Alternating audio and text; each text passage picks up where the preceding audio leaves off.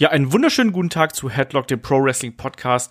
Mein Name ist Olaf Bleich, ich bin euer Host. Bevor es hier mit dem eigentlichen Podcast losgeht, und ihr merkt schon, normalerweise ertönt jetzt hier so die Startmusik von dem kleinen Podcast hier, ähm, noch zwei persönliche Dinge. Zum einen möchte ich mich ganz, ganz herzlich bei allen von euch bedanken, ähm, die mir in den vergangenen Tagen liebe Gratulationswünsche haben zukommen lassen. Via Twitter, via Facebook, Instagram, äh, Patreon, Mail, Brieftaube, ich weiß nicht was, es kam so viel rein.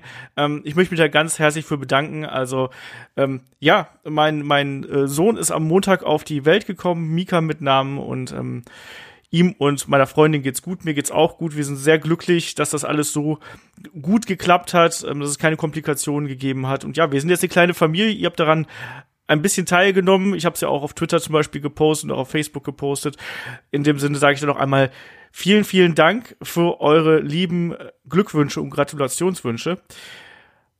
Auf der anderen Seite aber hat uns diese Woche auch eine sehr, sehr traurige Nachricht erreicht. Und das ist der Tod von Carsten Beck, dem ähm, ehemaligen WXW Unified World Wrestling Champion, jemand, der das Wrestling in Deutschland gelebt hat, der das Wrestling in Deutschland geliebt hat, der zu einer prägenden Figur von WXW geworden ist und der viel zu früh aufgrund einer Tumorerkrankung im Alter von 34 Jahren aus dem Leben gerissen worden ist. Viel zu früh.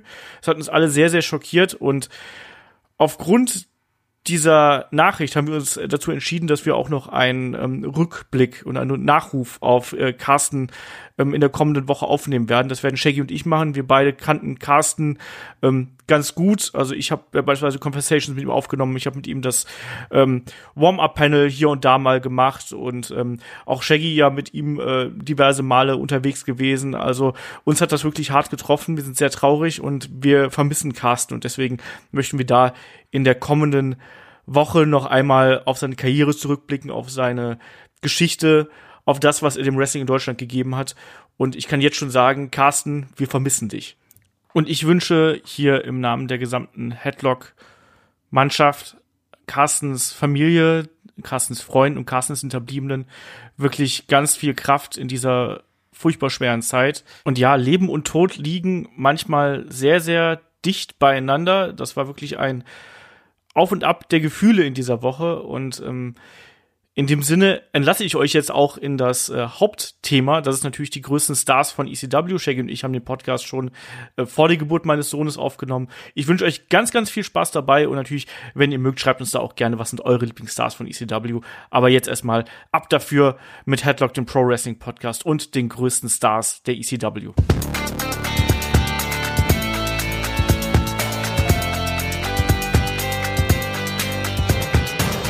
Headlock, der Pro Wrestling Podcast. Ja, hallo und herzlich willkommen zu Headlock, dem Pro Wrestling Podcast, Ausgabe 348. Heute sprechen wir über die größten Stars von ECW. Mein Name ist Olaf Bleich, ich bin euer Host. Bei mir ist der Michael Shaggy Schwarz. Wunderschönen guten Tag, Shaggy. Wunderschönen guten Tag, Olaf. Ähm, ja, unser möglicherweise letzter Podcast vom Zuwachs. Eigentlich nicht, Shaggy. Aber eigentlich auch wiederum doch, weil wir Ach, nehmen stimmt. den Podcast hier äh, vorher auf quasi wo Shaggy jetzt nicht dran gedacht hat, aber wir nehmen den Podcast hier vorher hm. auf, weil quasi jetzt in der Wo vergangenen Woche ist es bei mir richtig losgegangen und das Baby-Update werdet ihr dann wahrscheinlich bei Zeiten in der nächsten Ausgabe hören. Aber wir haben uns gedacht, um hier den wöchentlichen Rhythmus beizubehalten, nehmen wir einfach auch so ein bisschen allgemeineres Thema. Die größten Stars von ECW, da kann man hervorragend in Erinnerung schwelgen, kann ein bisschen schwadronieren, was einem damals an ECW und den Wrestlern dort so gut gefallen hat. Deswegen haben wir das so als ja vorpräpariertes Thema hier genutzt, Shaggy und äh, ja, ECW ohnehin ja auch was, was heutzutage auch noch sehr populär ist. Ich merke das immer wieder bei unseren Hörern, da sind einige dabei, die die ECW auch ja 19 Jahre, 20 Jahre fast danach noch absolut lieben und verehren. Es ist verrückt, wie lange das schon her ist, wie schnell die Zeit auch vergeht. Wir haben ja vor kurzem bei den Helden aus der zweiten Reihe, Patreon und Steady, könnt ihr es hören, noch nachhören. Da haben wir über, über Paul Heyman geredet und da mussten wir ja auch, ähm, ja, mussten wir auch viel über die ECW reden und da haben wir gemerkt, wir haben Bock. Wir wollen, haben wieder ein bisschen ECW geschaut und haben auch Bock, über die ECW Stars zu sprechen. Genau, wir hatten auch das äh, Watch-Along natürlich zu ECW One Night Stand. Kein klassischer ECW-Event, aber eine ECW Reunion-Show, die ja doch sehr stark das Flair der alten ECW eingefangen hat. Und Shaggy, dann lass doch hier gleich mal in das Thema einsteigen. Die Frage ist ja immer so ein bisschen, ich frage immer erstmal so was Allgemeines. Und wer ist für dich der Wrestler, das Talent, was auch immer, was dich bei ECW so am Anfang als erstes gecatcht hat? Wenn du ECW hörst, wer ist da der Name? Da muss ich ganz klar einen bestimmten Namen nennen und das wird, da wirst du vielleicht überrascht sein, für mich vielleicht auch mit der größte Star bei ECW. Ähm, mal abgesehen von der Liga selber, weil die hat es auch wirklich geschafft, ein bisschen über ihren Stars zu stehen. ECW äh, war immer ja so immer so das Konstrukt über den Wrestlern. Deswegen gab es ja auch nicht die Chance für die Wrestler meistens, sondern es gab ja wirklich immer ECW Chance und das war schon auch was Besonderes. Also mein Wrestler, der mich so ein bisschen bei ECW gehalten hat, mich zu ECW gebracht hat und für mich mit der größte ECW Superstar war, weil ich einfach auch seinen Charakter am interessantesten fand und auch so die Geschichte, die er erzählt hatte, war Raven. Okay, Could you please elaborate on that? Hat mein Englischlehrer früher immer gesagt, wenn man so einsilbige Antworten gegeben hat. Das war doch eine lange Antwort, das war doch keine einsilbige Antwort, das war eine lange Antwort. Du hast eigentlich nur den Namen gesagt und davor ganz viel anderes. Also ich mochte, ich, ich fand, er hatte so diesen, diesen mysteriösen Charakter. Abgesehen davon, dass ich ähm, den Wrestler ähm, Scott Levy ja auch vorher schon sehr mochte, als Johnny Polo, als Scotty Flamingo, ist er mir schon aufgefallen und ich hatte irgendwie so einen kleinen Quash an diesem Wrestler irgendwie gefunden. Ich mochte den sehr und gerade als er dann bei bei ECW aufgetreten ist, gab es ja so einen richtigen Charakterwandel von diesem Schnösel Johnny Polo. Das war ja nur eine kurze Zeit dazwischen zu dem Crunch-Lieben und ich war auch ein großer Crunch-Fan. Übrigens Nirvana, äh, Pearl Jam, das waren meine Bands. Äh, also wirklich auch dann dieser mysteriöse, ja, Sektenführer-Charakter, der dann auch so Leute um sich geschart hat und, und auch äh, dieses Kurt the Waven Nevermore, großer ähm, Edgar Allan Poe Fan war ich auch und das ist ja ein Zitat aus dem aus dem aus dem aus der Gedicht Waven von Edgar Allan Poe. Also da hat einfach irgendwie so alles gepasst, die Art und Weise, wie er gesprochen hat, auch die Geschichten um ihn. Ich fand die einfach super. Das war mein mein Wrestler zu der Zeit. Okay. Da sieht man mal immer wieder mal, wie die, die Geschmäcker da auch ein bisschen auseinandergehen. Bei mir war es ganz klassisch, glaube ich, wie bei vielen auch, äh, Rob Van Dam. Also Rob Van Dam war jemand, der mir sofort aufgefallen ist. Äh, ich glaube, eines der ersten Matches, die ich damals gesehen hatte, war eben auch ähm, Rob Van Dam gegen Jerry Lynn. Und das hat mich sofort rübergebracht irgendwie. Und da habe ich gesagt, fuck, ist ja krass, sowas siehst du ja bei der äh, WWF und bei der WCW nicht. Das ist ja was ganz, ganz anderes. Und äh, Rob Van Dam und Jerry Lynn, auch ein Sabu, das waren auch so Namen, die haben mich da absolut zu ECW gebracht. Aber du hast gerade hier eingangs auch was Interessantes ähm, erwähnt, weil da bin ich auch so äh, auf den Trichter gekommen, eigentlich während ich hier so über das Thema nachgedacht habe. Mein klar, wir werden gleich so ein bisschen ähm, das aufteilen. Wir sprechen über unsere Top 5 Tag Teams. Da habe ich eine Liste aufgestellt. Shaggy wird es wahrscheinlich dann komplett dementieren und auseinandernehmen. Ich habe eine Top 10 an Wrestlern aufgestellt. Auch das wird äh, Shaggy dann irgendwie kommentieren und wird dann sagen, Olaf, du hast wieder keine Ahnung, wie er das immer so tut. Ähm, aber im Nachgang ist mir auch so aufgefallen, dass natürlich da auch einige Namen gar nicht so richtig reinfallen. Und zum Beispiel ähm, welche Position nimmt für dich ein Paul Heyman rein, die, äh, ein, den ich jetzt hier zum Beispiel nicht in die Listen genommen habe?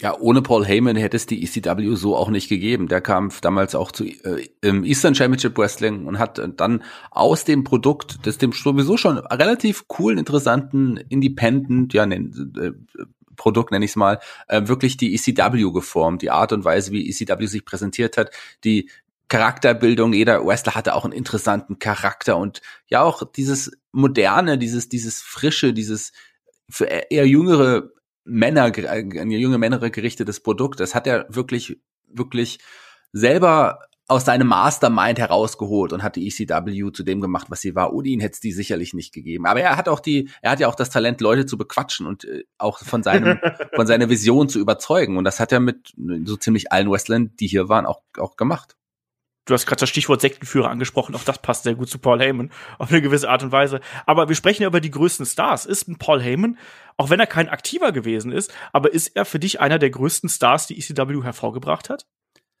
Uh, ja, zumindest wenn man wenn man in die zweite Reihe schaut. Klar war er jetzt nicht immer präsent vorne. Er ist auch öfters im Ring gewesen, hat auch, auch, auch seine Interviews gegeben. Aber so, man wusste ja, dass ECW ist Paul Heyman und der größte Star überhaupt bei der ECW war ECW selber und damit natürlich dann auch Paul Heyman. Eben, also ich sehe es nämlich auch so, dass ein Paul Heyman, nicht umsonst kommen die Leute ja noch heutzutage mit äh, ECW-Chance, wenn Paul Heyman da ist. Das hört man ja auch heutzutage noch immer wieder. Ich glaube eben auch, klar ist er jetzt nicht ein Star, der irgendwie da ähm, auf der ganz, ganz großen Bühne sich da präsentiert hat. Das wollte er ja auch nicht. Klar, er war hier und da, gerade in dieser ähm, Network-Storyline, da war er ja auch immer wieder präsent und hat sich da in den Promos gezeigt. Aber er, er, er war natürlich dann eher der, der, der im Hintergrund die Strippen gezogen hat. Aber ich sehe es eben trotzdem so, dass er auch jemand ist, der absolut synonym für den Namen ECW steht und dass er auch einer der größten Stars ist die ECW hervorgebracht haben. Weil, sind wir ehrlich, klar, er war davor schon bekannt, äh, haben wir schon in Hell aus der zweiten Reihe erwähnt, hier Dangerous Alliance bei der WCW zum Beispiel, war er durchaus ein großer Name. Aber ich glaube, erst durch diese Art und Weise, wie man ECW platziert hat, wie er auch da seine Vision umgesetzt hat und wie er sich da eben auch gezeigt hat, ist er dadurch eben noch, noch viel bekannter geworden. Und ich glaube, ohne Paul Heymans Fähigkeiten, sowohl was die Storytelling angeht, als auch die Präsentation, als diese ganze Vision, ähm, wäre ECW nicht das gewesen, was wir jetzt 20 Jahre später noch besprechen. Deswegen gehört er eigentlich auch für mich in diese Liste rein. Aber ich habe ihn eben trotzdem rausgenommen, einfach weil wir uns da auf die Aktiven beschränken wollte.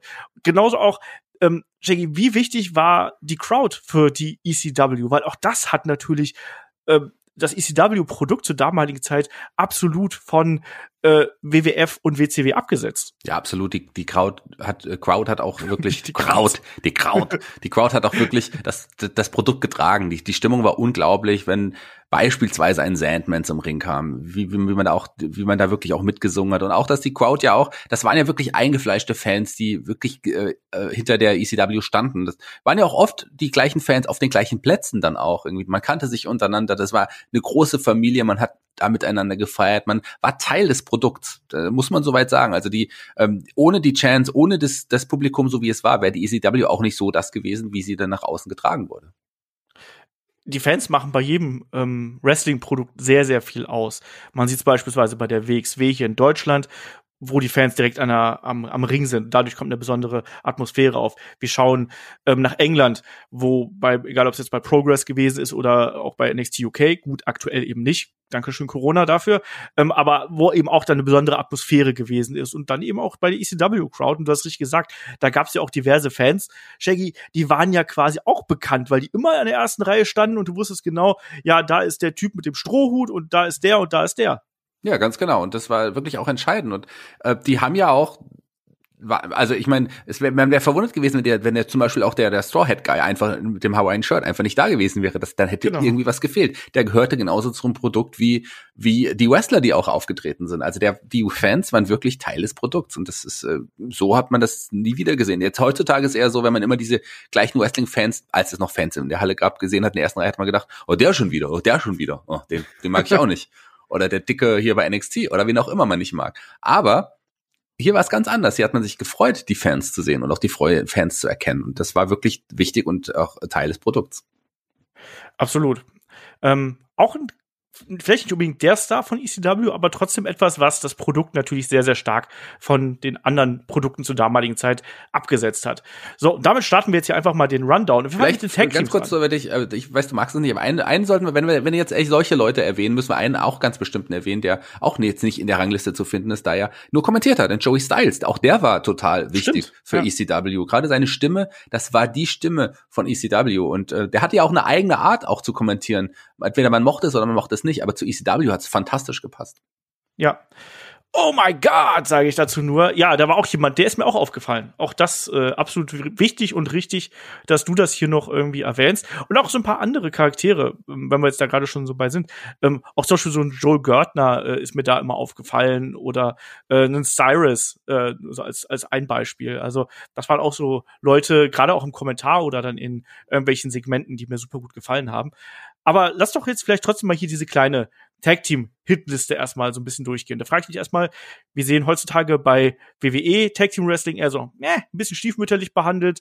Bei der äh, AEW natürlich absolut im Fokus. Wie hast du damals so allgemein ähm, das Tag Team Wrestling bei ECW gesehen? War das für dich ein Seller? Das war definitiv ein Seller. Man hatte auch viele, also zumindest die meiste Zeit über, viele fantastische Tag Teams oder auch viele, auch in der späteren Zeit noch viele coole Teams irgendwie dazu bekommen. das war immer eine tolle, tolle, die Tag Team Matches, auf die habe ich mich immer gefreut. Gerade auch dann die, die Tag Team Szene war ja wirklich gut äh, gefüllt mit richtig, richtig geilen und auch verschiedenen Tag Teams. Also man hatte da einige, viele Teams, die man einfach mochte, viele Teams, die man nicht mochte und ich war großer Fan der Tag Team Division von ECW. Ja, sag mal, wen wir hier so aufgeschrieben haben, so als äh, Stichwort. Also du darfst jetzt hier ruhig äh, ich würde mal erstmal weg von deiner Liste. Ich würde ganz gerne mal ein paar Teams nennen, die es nicht ja, in deiner Liste geschafft haben. Vielleicht. Äh, mach mal. Ich habe ja nur fünf genannt. Also ja. ja. ich hatte auch noch mehr, die ich auf dem Zettel hatte, aber ich habe erstmal so, komm, äh, wir legen mal so fünf fest, die für mich die Top fünf gewesen sind. Und äh, ich habe mir schon gedacht, dass du dann noch jemanden hast, den du ergänzen möchtest, wie zum Beispiel die Blue World Order die Blue World Order muss man auch als Tag Team nennen. Aber die hätte ich, die hätte ich jetzt gar nicht ergänzt, sondern eher so Teams aus der frühen Zeit auf jeden Fall die Pitbulls, die man, die ja. da auch eine große Dominanz hatten und auch wichtige Stories hatten. Ähm, auch natürlich zu nennen, ein, ein Balls Mahoney und Axel Watton, die auch lange als Tag Team ja. angetreten sind, die sind sicherlich total wichtig. Oder auch später Roadkill ähm, Danny Doring zum Beispiel oder vor allem auch so, so was wie die Impact Players. Ja, die Impact Players, da habe ich auch äh, hin und her überlegt, ob ich die mit reinnehmen sollte. Aber ich finde, die sind beide prägnanter als Singles Wrestler gewesen. Das ist richtig, also zumindest auf jeden Fall ein Just Incredible. Ähm, das, das stimmt auf jeden Fall. Ja, aber das sind auch Teams, die man, die sicherlich äh, später auch noch die zusammengewürfelten Teams wie dann mal an die äh, die Gangster Naders, die auch eine kurze Zeit irgendwie wichtig waren, oder Spike Dudley mit verschiedenen Partnern oder auch ein, ein Mikey Whipwreck zusammen mit Tachiri dann später auch. Also das Stimmt, waren, ja. Das, das waren, FBI haben wir ja auch noch. Das übrigens. FBI natürlich auch noch im Tag Team Bereich. Also da gibt's noch einige, aber so ich bin im Großen und Ganzen mit deiner Tag Team Auswahl ähm, auf jeden Fall äh, d'accord. Okay. Ich habe dann nämlich auf den fünften Platz Rob Van Dam und Sabu gesetzt. Auch das natürlich Leute, die sehr im Singles-Bereich äh, aktiv gewesen sind, aber die auch als Tag-Team hervorragend funktioniert haben, wobei man da auch sagen muss, dass deren Matchqualität auch von Tag zu Tag irgendwie geschwankt ist. Bei manchen Kämpfen hat man auch das Gefühl gehabt, die übertreiben es ein bisschen. Manche Matches waren absolut herausragend. Ähm, was sind da deine Erinnerungen an dieses Tag-Team? Und sag jetzt bitte Bill Alfonso. Auf jeden Fall Bill Alfonso. Also zusammen mit Bill Alfonso, der, das war so eine, so eine der nervigsten. Manager muss ja die Eigenschaft haben, nervig zu sein. Klein, vielleicht nervig. Und das hat Bill Alfonso voll und ganz erfüllt. Der war ja vorher Referee bei der WWE oder WWF in dem Fall, dann später auch bei ECW eine Zeit. Aber dann wurde er Manager mit seiner Pfeife und seinem, seinem Outfit. Später dann auch zu Taz gewechselt in der Fehde mit Sabu und Taz. Also das war jemand, der, der, der einfach zu diesem Team auch irgendwie gepasst hat. Rob Van Dam und Sabu sind so unterschiedlich und doch irgendwie gleich. Die hatten einen Stil, der einfach super gut harmoniert hat. Und gerade die, die Tag Team Spots, die beiden zusammen hatten, die waren schon richtig geil. Ich muss sagen, klar, ich würde sie auch eher in den Einzelbereich stecken. Da haben sie noch größere Fußstapfen hinterlassen. Wobei ich nicht der Meinung bin, dass Rob Van Dam so weit oben in deiner Singles-Liste steht, wie er jetzt auch stehen wird. Der den sich viel weiter unten. Aber klar, der hat danach noch eine auch bei der WWE noch große Geschichten gehabt und deswegen sicherlich äh, im Nachhinein betrachtet als größerer ECW-Star gilt, als er eigentlich bei der ECW letzten Endes war, wenn man ehrlich ist. Das ist eben das Spannende, aber ich finde eben, deswegen führt er auch sehr, sehr viele Listen an. Man guckt natürlich auch so, ähm, wer äh, Wer, wer hat zum Beispiel schon solche Listen schon mal gemacht, wer hat darüber schon mal geschrieben? Und Rob Van Dam führt sehr, sehr viele Listen an. Und ich glaube, der Grund dafür ist, um das so ein bisschen vorwegzunehmen, weil er einfach äh, auch in anderen Promotions wirklich große Erfolge gefeiert hat. Also ähm, Rob Van Dam bei der äh, WWE war, war diverse Male äh, Intercontinental Champion, ich glaube sechs Mal, wenn ich mich komplett täusche, war ähm, WWE Champion, Mr. Money in the Bank, Tag Team Champion und so weiter und so fort. Ganz viele ECW Wrestler waren eben auch nur bei ECW wirklich richtig stark und richtig im Fokus. Und bei anderen Promotions haben die dann eher die etwas kleineren Rollen gespielt. Deswegen glaube ich, ist ein Rob Van Dam da auch äh, größer, obwohl er, da gebe ich ja auch vollkommen recht, bei der ECW selber, klar, er war letztlich da nur TV-Champion irgendwie ja. über lange Zeit. Aber lass uns über den Single Wrestler Rob Van Dam später nochmal sprechen. Genau. Lass uns hier bei dem, bei dem Team bleiben. Ich finde, die haben auf jeden Fall eine Zeit, äh, waren sie wirklicher Eckpfeiler der Tag Team Division und von daher auch zu Recht eines der wichtigen Tag Teams. Definitiv ein, ein Sabu. Der hat ja auch außerhalb zwar auch mal, ist er oft das auch mal angetreten, aber so richtig groß, außer mal in Japan, hat er da nicht für Aufsehen gesorgt. Also das ist ganz klar auch ein ECW-Wrestler, der seine größte Zeit bei der ECW hatte. Genau, waren zweifache äh, Tag Team Champions zusammen, also das auf jeden Fall ein Team, was sich bei ECW bewährt hat und da eben auch gerade für die Highspots äh, gesorgt hat. Du hast gerade gesagt, die Tag Team Manöver zwischen den beiden, die dann einfach mal quer kreuz und quer quasi ihre äh, Trademark Top Rope Aktion gezeigt haben. Der Leg Drop von Sabu, ähm, der Five Star Frog Splash von Rob Van Dam, dann teils durch auf Gegner, die auf Tischen gelegen haben und dann übereinander gesprungen sind. Das war schon super spektakulär. Deswegen habe ich die jetzt hier genannt und ich bin jetzt mal gespannt beim nächsten Platz. Da war ich nie ein großer Freund von, aber ich finde, die haben auch das ähm, Bild von der ECW so geprägt. Ich habe die Gangsters hier aufgeschrieben. Und Shaggy, Gangsters, das sind ja äh, New Jack und Mustafa gewesen. Keine tollen Wrestler irgendwo, aber gerade New Jack schon für die ECW sehr, sehr wichtig irgendwo weil er, ich finde, diesen, äh, diesen Anarcho-Stil der ECW so extrem verkörpert hat. Ja, Wie siehst du das Tag-Team? Wichtig und erinnerungswürdig. Und das Tag-Team, Mustafa, Mustafa Said heißt er, hieß er ja dann auch mit, mit genau. vollem Namen. Ähm, ich war auch kein großer Fan der Gangsters. Das Besondere war aber, dass die, das Publikum auch ein Riesenfan der Gangsters war, immer wenn sie kamen. Äh, und äh, mit, die, die kamen ja immer mit ihren Mülltonnen raus und haben dann einfach die Gegner auseinandergenommen. Und das Besondere bei diesem Team war ja auch, dass immer die Musik, der, die, die Entrance-Musik der beiden einfach während des gesamten Matches einfach lief. Die lief einfach die ganze Zeit weiter. Und das war das Besondere irgendwie, das, was die Gangsters ausgestrahlt haben. Klar, dieser Brawl, diese, diese harten Bums, die dann auch ein, ein New Jack irgendwie genommen hat oder auch, auch ausgeteilt hat. Also der war da sehr rücksichtslos sich, aber auch seinen Gegnern gegenüber. Und das hat die Gangsters auf jeden Fall ausgemacht. Also ich erinnere mich an große Schlachten mit den anderen Teams, gerade auch mit den Dudleys oder, oder auch mit, ja, Public Enemy, die jetzt auch noch gleich folgen werden. Mit Sicherheit, denke ich von aus, dass du die auf deiner Liste hast. Ähm, das waren schon Schlachten, aber ich selber war auch nie der große Gangsters-Fan. Ja, die Gangsters hatten eben da so ihre eigene Stellung bei ECW. Ich war jetzt auch, wie du, auch kein riesengroßer Freund, weil mir deren Stil einfach ein bisschen zu brawlerisch gewesen ist, ein Hardcore-Style, auch gerade ein New Jack damals natürlich mit ähm, dem Tacker, den er immer dabei gehabt hat, äh, Käse reiben und ich weiß nicht was. Das fand ich so für den einmaligen Effekt ganz nett, aber dann dauerhaft hat mir dann doch ein bisschen wrestlerische Substanz da gefehlt. Ich mochte das immer, wenn man Wrestling mit Hardcore-Elementen gemischt hat und das haben andere Wrestler eben deutlich besser gemacht, auch wenn ähm, Kollege Jack ja gerne vom Balkon gesprungen ist. Deswegen, ich war kein so riesen Fan von den äh, Gangsters, aber irgendwie war das ja doch immer so ein Spektakel. Und du hast gerade den Song angesprochen, der damals immer lief. Das war äh, Natural Born Killers übrigens von Dr. Dre und Ice Cube. Und das ist inzwischen ja auch der Grund, weshalb man sich New Jack und Gangster Matches auf dem Network nicht mehr anschauen kann, weil da ja einfach nur so generische Hip-Hop-Beats im Hintergrund laufen. Und das ist super nervig. Und äh, ja, also die Gangsters, aber auch da äh, zweifache Tag Team Champions und haben da auch ihren Platz verdient. Und du hast gerade schon die Public Enemy angesprochen. Das ist eben auch ein Team, was hier bei mir dann auf Platz drei landet. Äh, ja, die Innovatoren des äh, der Table Spots irgendwie, Rocco Rock und Johnny Grunge. Und äh, auch ein Tag Team, was man, wenn man es mal gesehen hat, nicht so schnell vergessen hat. Shaggy, deine Meinung zu Public Enemy? Ich muss auch sagen, ich war nie wirklich der große Public Enemy Fan, einfach auch weil die so seltsam schon aussahen. Das war ja auch so, das waren ja auch so zwei Hip-Hopper, ähm, aber das hat ja auch irgendwie überhaupt nicht gepasst. Also so optisch zwei bisschen, ja, bisschen kräftigere weiße Jungs. Äh, der eine auch noch mit mit äh, Zeit mit Treads und so und ähm, also Rocco Rock, der Flyboy Rocco Rock, das war auch kein Boy, das waren Männer einfach, dicke weiße Männer. Ähm, aber die hatten schon ein paar innovative Aktionen. Also ich meine gerade in, in, in Rocco Rock, der war ja, der hatte ja auch einige geile Aktionen drauf, wie Moonsault, Stanton's und sowas.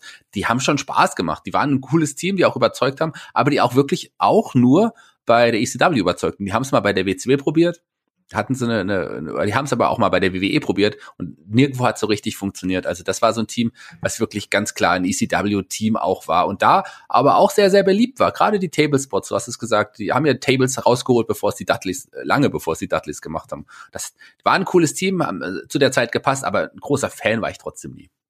Ja eigentlich bei mir ganz ähnlich, wie es bei dir gewesen ist. Ähm, war auf jeden Fall ein Team, was auch aufgefallen ist. Vierfache Tag Team Champions. Also äh, da sehr reich dekoriert.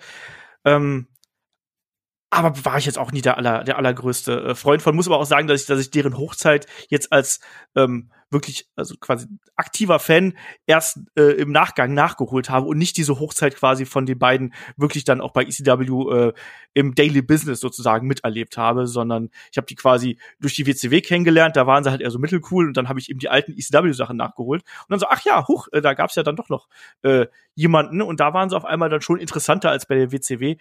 Ähm, aber ja, es war eben auch ein Gimmick, was mich jetzt nicht 100% abgeholt hat. Ganz im Gegensatz zu meinem Platz zwei und das waren die Eliminators. Und die haben äh, bei mir einen sehr, sehr bleibenden Eindruck hinterlassen, nämlich als ich damals ähm, den ersten Pay-Per-View äh, Barely Legal gesehen habe, da sind die ja gegen die Dudleys angetreten und haben ja die Dudleys gleich in den Grund und Boden ge ge gesquasht eigentlich mehr oder weniger. Das war ein relativ kurzes Match und äh, äh, haben dann da eben dieses äh, hochdekorierte Tag-Team, die Dudleys, die man da auch kannte, ähm, fertig gemacht. Und da hatten die direkt bei mir einen Stein im Brett. Dreifache Tag-Team-Champions und da war auch wiederum der Faktor, dass ich die Mischung bei denen sehr mochte, weil du eben zum einen diese taffen Typen hast, die auch Hardcore-Wrestling bestreiten können zum anderen waren das aber auch echt tolle Wrestler, also John Cronus und äh, Perry Saturn, habe ich noch nicht gesagt. Ähm, und das hat für mich dann wiederum sehr, sehr gut gepasst. Wie war es bei dir? Ja, vor allem äh, ein, ein Perry Saturn. Ich fand, der hat, der ist noch ein bisschen mehr rausgestochen als John Connors. Klar waren die beiden ein geiles Team, haben auch geile Aktionen. Gerade der Finisher, das ist einer meiner absoluten Lieblings-Tag-Team-Finisher, die, die Total Elimination ähm, ja. die ja auch andere Teams mittlerweile auch einsetzen. Aber so damals hatte ich die vorher noch nicht so gesehen und das war, das war so ein Finisher, wo ich dachte, wow. Und der, der war ja auch nicht umsonst irgendwie sehr präsent in der ECW äh, Anfangsmusik der, des, der, der TV-Sendung. Da hat man den ja auch ständig gesehen. Also ich mochte, mochte das, mochte dieses Team sehr. Ich mochte die Aktion Aktion sehr, die, die beiden drauf hatten. Und gerade ein Saturn war einer meiner Lieblinge. Den habe ich echt gerne gesehen, weil der auch war wirklich, wie du es gesagt hast, ein harter Hund, aber gleichzeitig auch ein technisch versierter Wrestler, aber auch ein richtig geiler Brawler. Also der hatte so einiges drauf und zusammen haben die einfach auch gut harmoniert hat auch gar nicht so lange eigentlich bestanden, dieses Tag-Team. Also es war von 93 bis 97 gab's die äh, Eliminators, aber haben da auf jeden Fall echt bleibenden Eindruck hinterlassen. Gerade, wie du schon richtig gesagt hast, mit den Tag-Team-Manövern, mit der Athletik, die die beiden mitgebracht haben, die waren da teils wirklich ähm, ja so ein bisschen ihrer Zeit voraus, muss man sagen. Und Perry Saturn war ja dann auch jemand, der hat mir auch in der äh, WCW hinterher extrem gut gefallen. Also da waren auch tolle Matches dabei, gerade ähm, gegen den Chris Benoit oder auch gegen Diamond Dallas Page, da waren richtig tolle Sachen dabei. Ähm, und deswegen, also die, die äh, Eliminators waren für mich da mit eines der Tag-Teams, die mich auch begeistert haben. Aber natürlich, wenn wir hier über Tag-Teams und ECW reden, Shaggy, man, man kommt nicht an den Dudley Boys vorbei, oder? Natürlich nicht. Über die, Dudleys haben wir ja auch schon sehr viel geredet. Die Dudleys sind ganz klar das bekannteste und erfolgreichste Tag-Team der ECW. Und nicht nur das, ich würde sogar sagen, seit wir beide Wrestling schauen, vielleicht sogar das insgesamt gesehen erfolgreichste Tag-Team von allen Teams. Also so in, auf die gesamte Länge der Zeit, in der wir Wrestling-Fans sind, Olaf und ich, glaube ich, das erfolgreichste Team überhaupt. Die haben einfach äh, Tag Team Division, egal wo sie waren, da waren sie eines der Top Teams. Die haben dem Wrestling sehr viel gegeben und stehen einfach für was Besonderes da, was sonst kein anderes Team so dargestellt hatte. Gerade auch die Hintergrundgeschichte der ganzen Dudley-Familie bis hin äh, so zu, zu, den letzten Jahren, die sie da nochmal bei der WWE hatten, das ist einfach ein riesengroßes Tag-Team das ist eben auch der Unterschied zu vielen anderen Tag-Teams, die wir jetzt hier aufgelistet haben, dass die äh, Dudleys eben wirklich weltweit erfolgreich waren. Die waren in Japan erfolgreich, die waren bei der äh, bei der WWE, bei WWF erfolgreich, die waren bei TNA erfolgreich, die waren sogar teils als Solo-Wrestler erfolgreich und dadurch äh, sind sie einfach eines der ganz, ganz großen Teams. Also die haben ja wirklich auch bei WrestleMania die Show gestohlen und ich glaube, wenn man also ich, finde es ja immer so schwierig sozusagen, ja, das ist das größte Tag-Team aller Zeiten, aber wenn man sich das also irgendwie mal so überlegt, die Dudleys spielen da schon ganz, ganz oben mit, auch mit so Tag-Teams wie den Road Warriors und den Steiner Brothers und wem wir da nicht alles noch hatten, natürlich die Hardys auch, aber ähm, da gibt's ja jetzt unterschiedliche Zählweisen, aber die beiden, also Devon und Baba Ray, ähm, haben insgesamt äh, 23 äh, Tag-Team-Titles gehalten unter anderem. Also das ist schon der Wahnsinn. Also das ist das, was Impact anerkennt. Die äh, WWE erkennt nur 18 davon an. Das mal so dahingestellt. Aber sie waren allein äh, achtfache Tag Team Champions bei der ECW und haben da ja auch wirklich für Furore gesorgt. Die haben die großen Fäden bestritten, die haben teils für Aufstände gesorgt, indem sie die Zuschauer beleidigt haben und die waren eine Attraktion, die waren ein riesengroßer Draw und haben das eben auch dann auch bei den großen Ligen fortgesetzt. Also gerade diese Zeit natürlich bei der äh, WWF dann äh, 2000, 2001 mit den Tag Team äh, Table Matches, mit den TLC Matches, äh, mit den Leiter Matches absolut wichtig und deswegen, wenn man allgemein sagen würde, ähm, wir sprechen nur über die größten Stars und wir, ich hätte das jetzt nicht geteilt in Tag Team und Einzelwrestler, dann wären die Dudleys auch bei mir wahrscheinlich unter den Top 5 der größten Stars, so als Combo. Oder wie ist es bei dir? Wenn nicht vielleicht sogar auf Platz 1 auch, äh, so, wenn man es insgesamt geht. Gut, sie haben auch dann, die Dudleys waren ja jetzt nicht nur als Tag-Team bei, bei der ECW, sondern als große Familie, als Stable und gerade so die, die meiste Zeit dann zusammen mit Joel Gardner, den du schon erwähnt hast, mit ähm, sein Guy Dudley, dem späteren Louis Dangerously, auch ein interessanter Charakter und natürlich ein Big Dick Dudley. So, das war so der, der Kern, der die meiste Zeit auf, und Spike, den Spike nicht zu vergessen, den, den, den müsst, aber der gut, der war ja nie wirklich mit den beiden zusammen oder ganz, ganz wenig. Ähm, also das war schon, gerade auch für die ECW war die gesamte Dudley-Familie enorm wichtig. Ja, ich mochte zum Beispiel auch damals, das war dann auch so die Zeit, wo ich dann angefangen habe, ECW zu schauen, die Fehde zwischen den Dudleys und äh, Balls Mahoney und Spike Dudley, wo dann ja auch die, die brennenden Tische zum Einsatz gekommen sind, wo dann der ja, ich sag mal, pubertierende Olaf dann davor gesessen hat, so, oh, ist das krass, was hier gerade passiert. Da war ich schon raus aus der Pubertät, aber der, der postpubertäre Olaf äh, war dann da total begeistert von der Gewalt, die man da gesehen hat. Und ah, krass, die zünden sich an und so. Und ähm, da, also das war auch was, das hat man eben gesehen, das hat man vorher noch nicht gesehen und da war man dann eben geflasht von. Und da gehörten die Dudleys eben auch mit dazu. Aber ich würde sagen, dann lass uns doch einfach mal hier in Richtung ähm, Singles-Bereich gehen. Und da starten wir noch nicht ganz durch mit den Einzel- äh, Wrestlern, sondern es gibt noch viele andere Talents, die wir jetzt hier vielleicht äh, noch nicht genannt haben. Wir haben noch diverse Under- und Mitkader, die wir vielleicht nur mal so streifen werden. Und Jackie, ja, es gab ja auch noch viele Frauen bei ECW, die auch für das Produkt sehr, sehr wichtig gewesen sind. Ja, gerade was so die, die Sexfaktor anging, weil die Frauen doch alle in der Regel leicht bekleidet waren. Und man hat ja auch Deals mit, mit Jenna Jameson, der Pornodarstellerin, die auch bei einigen Events äh, zugegen war, äh, was mich sehr gefreut hatte. Äh, so Leute, aber auch so Leute, so, so Damen wie Francine, die, die enorm in Storylines eingebunden war. Eine Pula total wichtig. Und der Anfangszeit auch eine äh, Kimona zum Beispiel, die auch total wichtig war. Oder, oder später noch Damen wie Electra oder, oder, oder solche, solche Damen. Oder auch, ähm, ja, die, die spätere Lita hatte ja auch eine, eine, eine wichtige Zeit irgendwie bei ECW gehabt. Also Frauen waren da immer sehr wichtig. Und auch wenn es meistens dann am Ende in einem Catfight geendet hat, aber was gerade so die jungen männlichen Fans richtig cool fanden.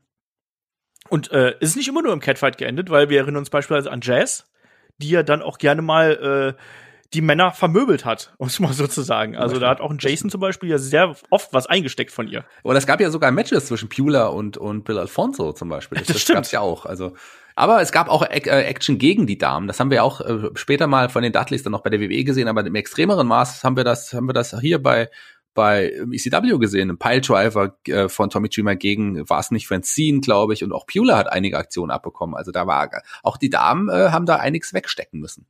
Absolut, die wurden da äh, sehr gleichwertig behandelt, trotz Sexfaktor, und das muss man auch ganz klar sagen. Also die, die Frauendarstellung damals war schon, war schon damals, sagen wir es einfach mal so. Ähm, das, das war eben äh, für die Zeit war das da eben einfach so. Das muss man da jetzt einfach mal so stehen lassen.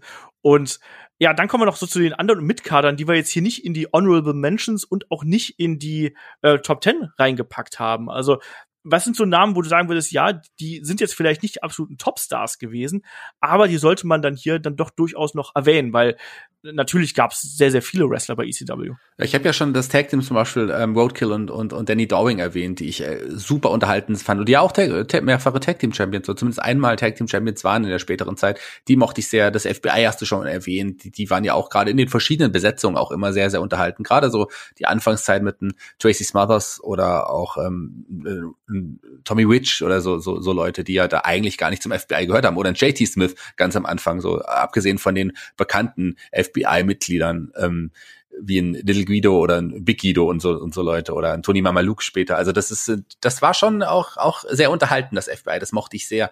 Und ich weiß, dass du zum Beispiel großer Fan von C.W. Anderson warst.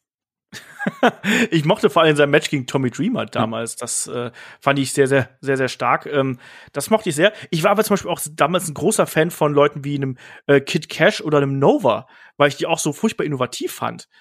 Ähm, und ich mochte die irgendwie, weil sie anders gewesen sind und weil man da auch die Entwicklung sehen konnte. Also wie war es bei dir? Ja, also Kid Cash ähm, fand ich auch, gerade auch, weil es ja auch so, so ein klein, ja, ein klein gewachsener war, auch mit interessanten Charakter, aber auch coolen Moves. Und Nova mochte ich ja sowieso, denn da müssen wir es jetzt auch noch mal erwähnen, die Blue World Order. Ähm, gut, der, der spätere Nova ist ja dann auch noch mal, der war ja dann auch noch mal muskulöser und breiter und den kennen wir auch noch als Simon Dean übrigens, gell? Nicht zu vergessen. Yes. Dürfen wir nicht vergessen. Ach, auch das war äh, Zeit, die er zumindest mitgemacht hat und wir auch. ähm, das stimmt. Aber ich war ein großer Fan der Blue World Order und deswegen müssen wir jetzt schon mal, du hast ihn bei den Honorable Mentions wahrscheinlich, wenn du nicht in der Top Ten Liste hast, da gehört er nämlich auch hin, ein Stevie Richards.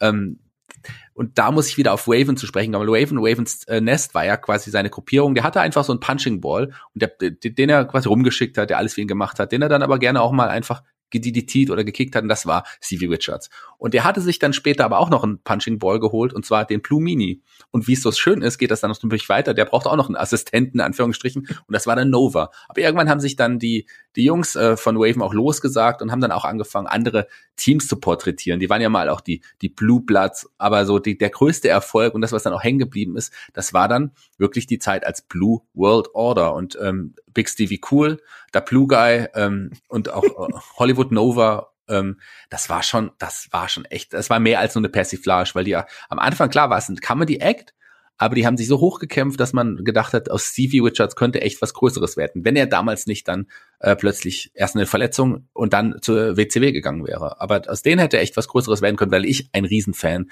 der Blue World Order war. Ja, kann ich vollkommen verstehen. Die waren absolut unterhaltsam.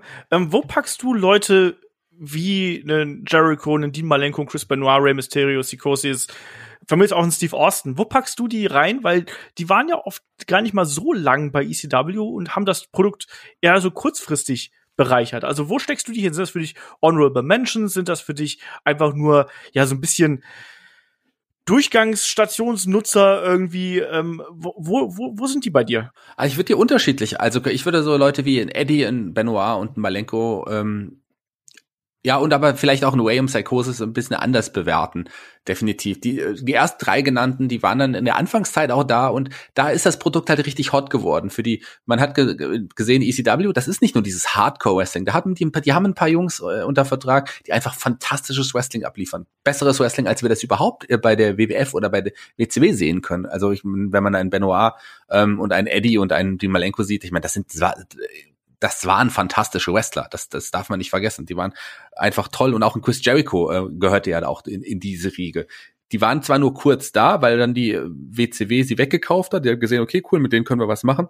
Aber sie waren trotzdem gerade für die, für das Großerwerden der ECW total entscheidend. Und auch, auch ein Way und, und ähm, ein, ein Psychosis, die dann später kam, die hatte hat ein Paul Heyman dann in Japan, äh, in, in Mexiko natürlich entdeckt und hat sie, hat sie äh, dazu geholt, weil das war auch wieder was Neues. In, in, in Amerika kannte man zwar, man wusste, es gibt Lucha Libre Wrestling, aber so richtig groß war das nicht. Und das waren so die ersten Mexikaner, die dann auch im amerikanischen Boden zeigen konnten, wie wie geil eigentlich das Lucha Libre Wrestling ist. Und auch die wurden dann ja weggeholt von der WCW. Aber für die, für das Größerwerden der ECW waren diese genannten Wrestler total entscheidend. Ein Tukul Scorpio, das war ja auch schon, obwohl er das, also auch in der Anfangszeit da war auch schon ein Veteran. Der hat ja auch schon bedeutende Absolut. Matches bei den, in den anderen großen Ligen gehabt und auch bedeutend, hatte da das Wrestling schon verstanden und war ja auch ein Vorreiter seines Stils und auch der war enorm wichtig. Vielleicht sogar noch wichtiger als die anderen genannten Wrestler, weil der auch länger dabei war und auch in viele große Stories involviert war. Und gerade auch bei der Entstehung, das haben wir jetzt, das haben wir zwar schon oft angesprochen, aber heute jetzt noch nicht,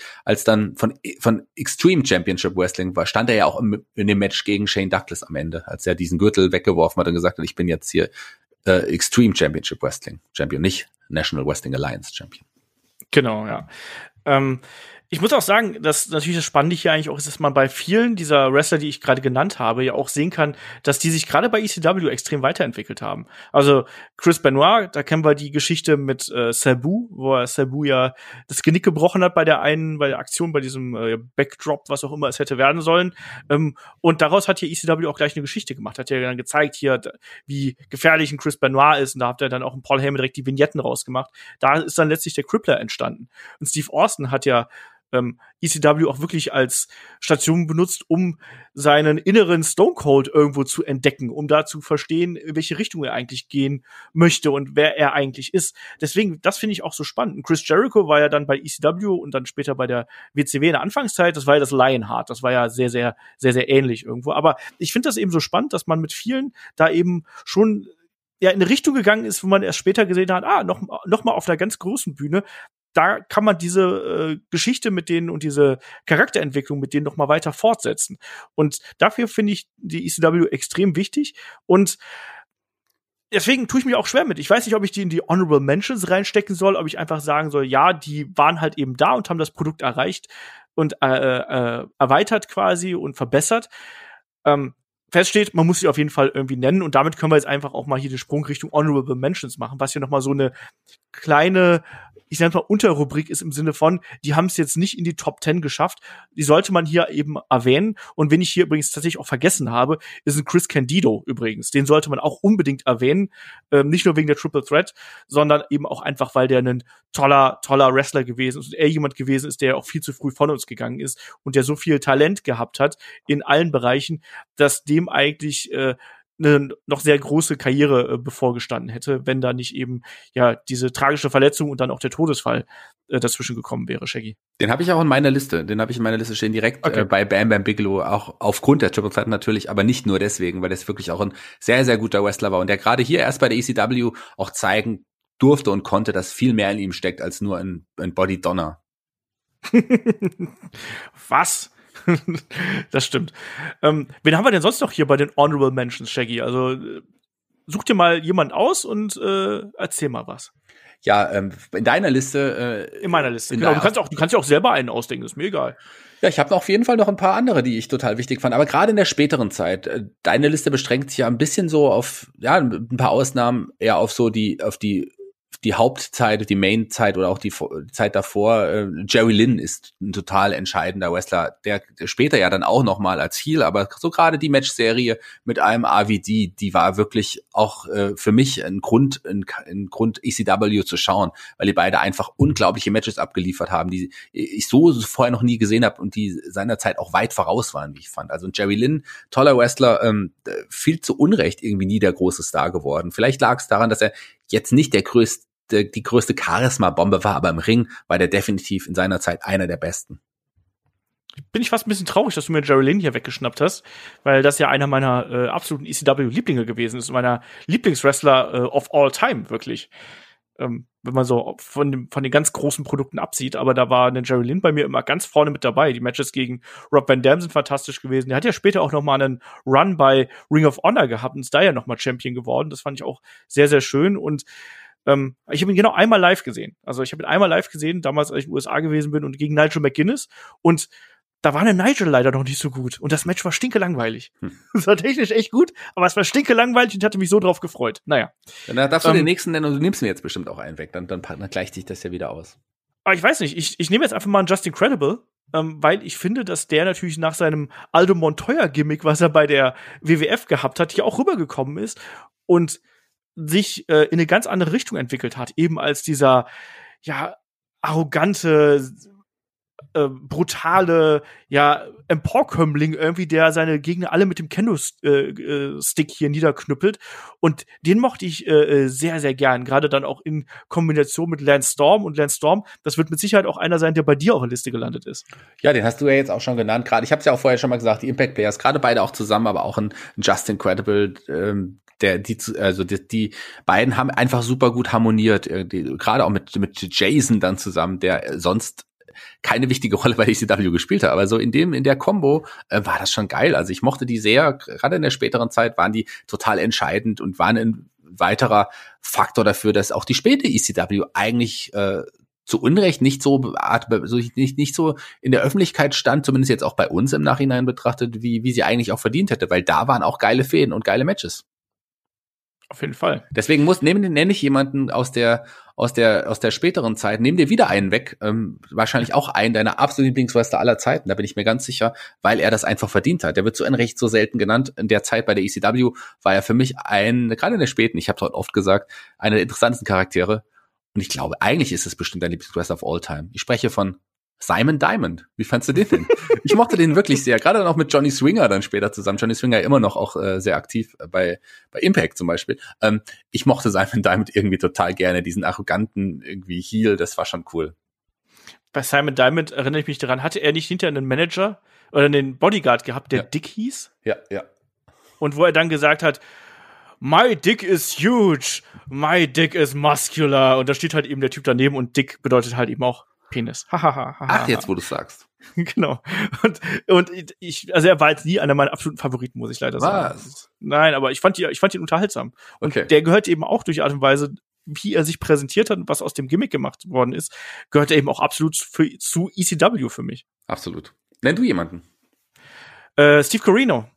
Ja. Mochte ich erst gar nicht und hat sich dann extrem weiterentwickelt und dann auch mit Matches, zum Beispiel gegen den Tajiri, diese Blutmatches, äh, wo dann auch ein, ein äh, Steve Corino alles voll geblutet hat. Und da hat man wirklich auch diesen Aufbruch gesehen. Also am Anfang war Steve Corino eher so der, der, der passt doch hier gar nicht ins Produkt. Und der hat sich dann immer weiterentwickelt, immer weiterentwickelt, hat Charisma entwickelt und ist jemand, ähm, der ist ja heutzutage bei WWE angestellt. Und da frage ich mich immer, habe ich mich dann auch nach dem Niedergang von ECW immer geärgert darüber, warum der das nie ähm, in die großen Shows irgendwo geschafft hat und da noch mal gewrestelt hat. Hat ja viel in Japan gekämpft und so, aber ich finde, der war so gut und der hatte auch so was Besonderes an sich, dass der eigentlich eine größere Karriere für meinen Geschmack verdient gehabt hätte. Ja, sehe ich auch so. Der hatte wirklich sehr, sehr viel, gerade so die King of Old School Phase. Das ist, genau, ja. das ist fantastisch gewesen. Steve Guino, ähm, ein Aushängeschild der späten ECW, zu Recht. Ich habe genau. auch noch jemanden mitgebracht, ähm, der sogar auch kurze Zeit mein, mein Lieblingswrestler bei der ECW war, den ich aus der WWE kannte, ähm, der dann aber mit einem neuen Gimmick zu, zu ECW kam und dann später mit diesem Gimmick wieder zurück zur WWE und da hat es dann nicht funktioniert. Aber ECW war das gerade also auch wegen der Musik, gegen Prodigy im Hintergrund und weil die Fans so mitgegangen sind und die Köpfe geschwungen haben im Publikum. ich rede von Al und Head. Die Phase bei ECW, gerade da war er ja im Main Event dann auch aktiv, die war wirklich gut, oder? Ja, im Vergleich zu Live Cassidy und den New Rockers. Das ist richtig. Und er hatte doch noch irgend so ein maskiertes, maskiertes Gimmick. Vor, ja. vor Leaf Cassidy. Ähm, Avatar, der hieß doch sogar Avatar. Ja, ja, ja, stimmt, stimmt, stimmt, stimmt. Ganz du hast recht. Kurz. Oh Gott. Oh mein Gott, das hatte ich ganz verdrängt. ja, aber auf jeden Fall auch in den Al Snow. Ähm, auch da, ich glaube, ohne äh, ECW und ohne das Head-Gimmick ähm, hätte auch nie so eine große Karriere gemacht, muss man ganz klar so sagen. War ein, ist ein toller Wrestler, toller Trainer auch, aber eben, äh, er hat dieses Gimmick gebraucht, damit man ihn wirklich bemerkt. Und ich sage jetzt mal zwei, weil das auch ein Tag-Team äh, gewesen ist, die, die ich sehr mochte. Und das waren äh, Mikey Whipwreck und Tajiri. Tajiri am Anfang, als ich ihn zum ersten Mal gesehen hatte, ein, ein blutjunger Japaner, fern von jeglichem Charisma, toller Wrestler. Ich sah doch wirklich aus, als wäre er gerade aus der Schule gekommen. Ja, ja. und und äh, gut, Mikey Ripwreck genauso, muss man, muss man sagen. Ähm, und die beiden, die dann ja äh, auf unterschiedlichen Faden durchgedreht sind, irgendwo, ähm, Sinister Minister hinterher noch als den äh, ähm, als Manager gekriegt haben. Und ich habe Tajiri geliebt dafür, weil er für mich zum ersten Mal gezeigt hat, was so ein bisschen stiff arbeiten bedeutet, mit den Kicks, mit dem Klatschen und eben auch diese Verrücktheit mit dem Mist, also mit dem Nebel, den er den sein Gegner ins Gesicht gesprüht hat.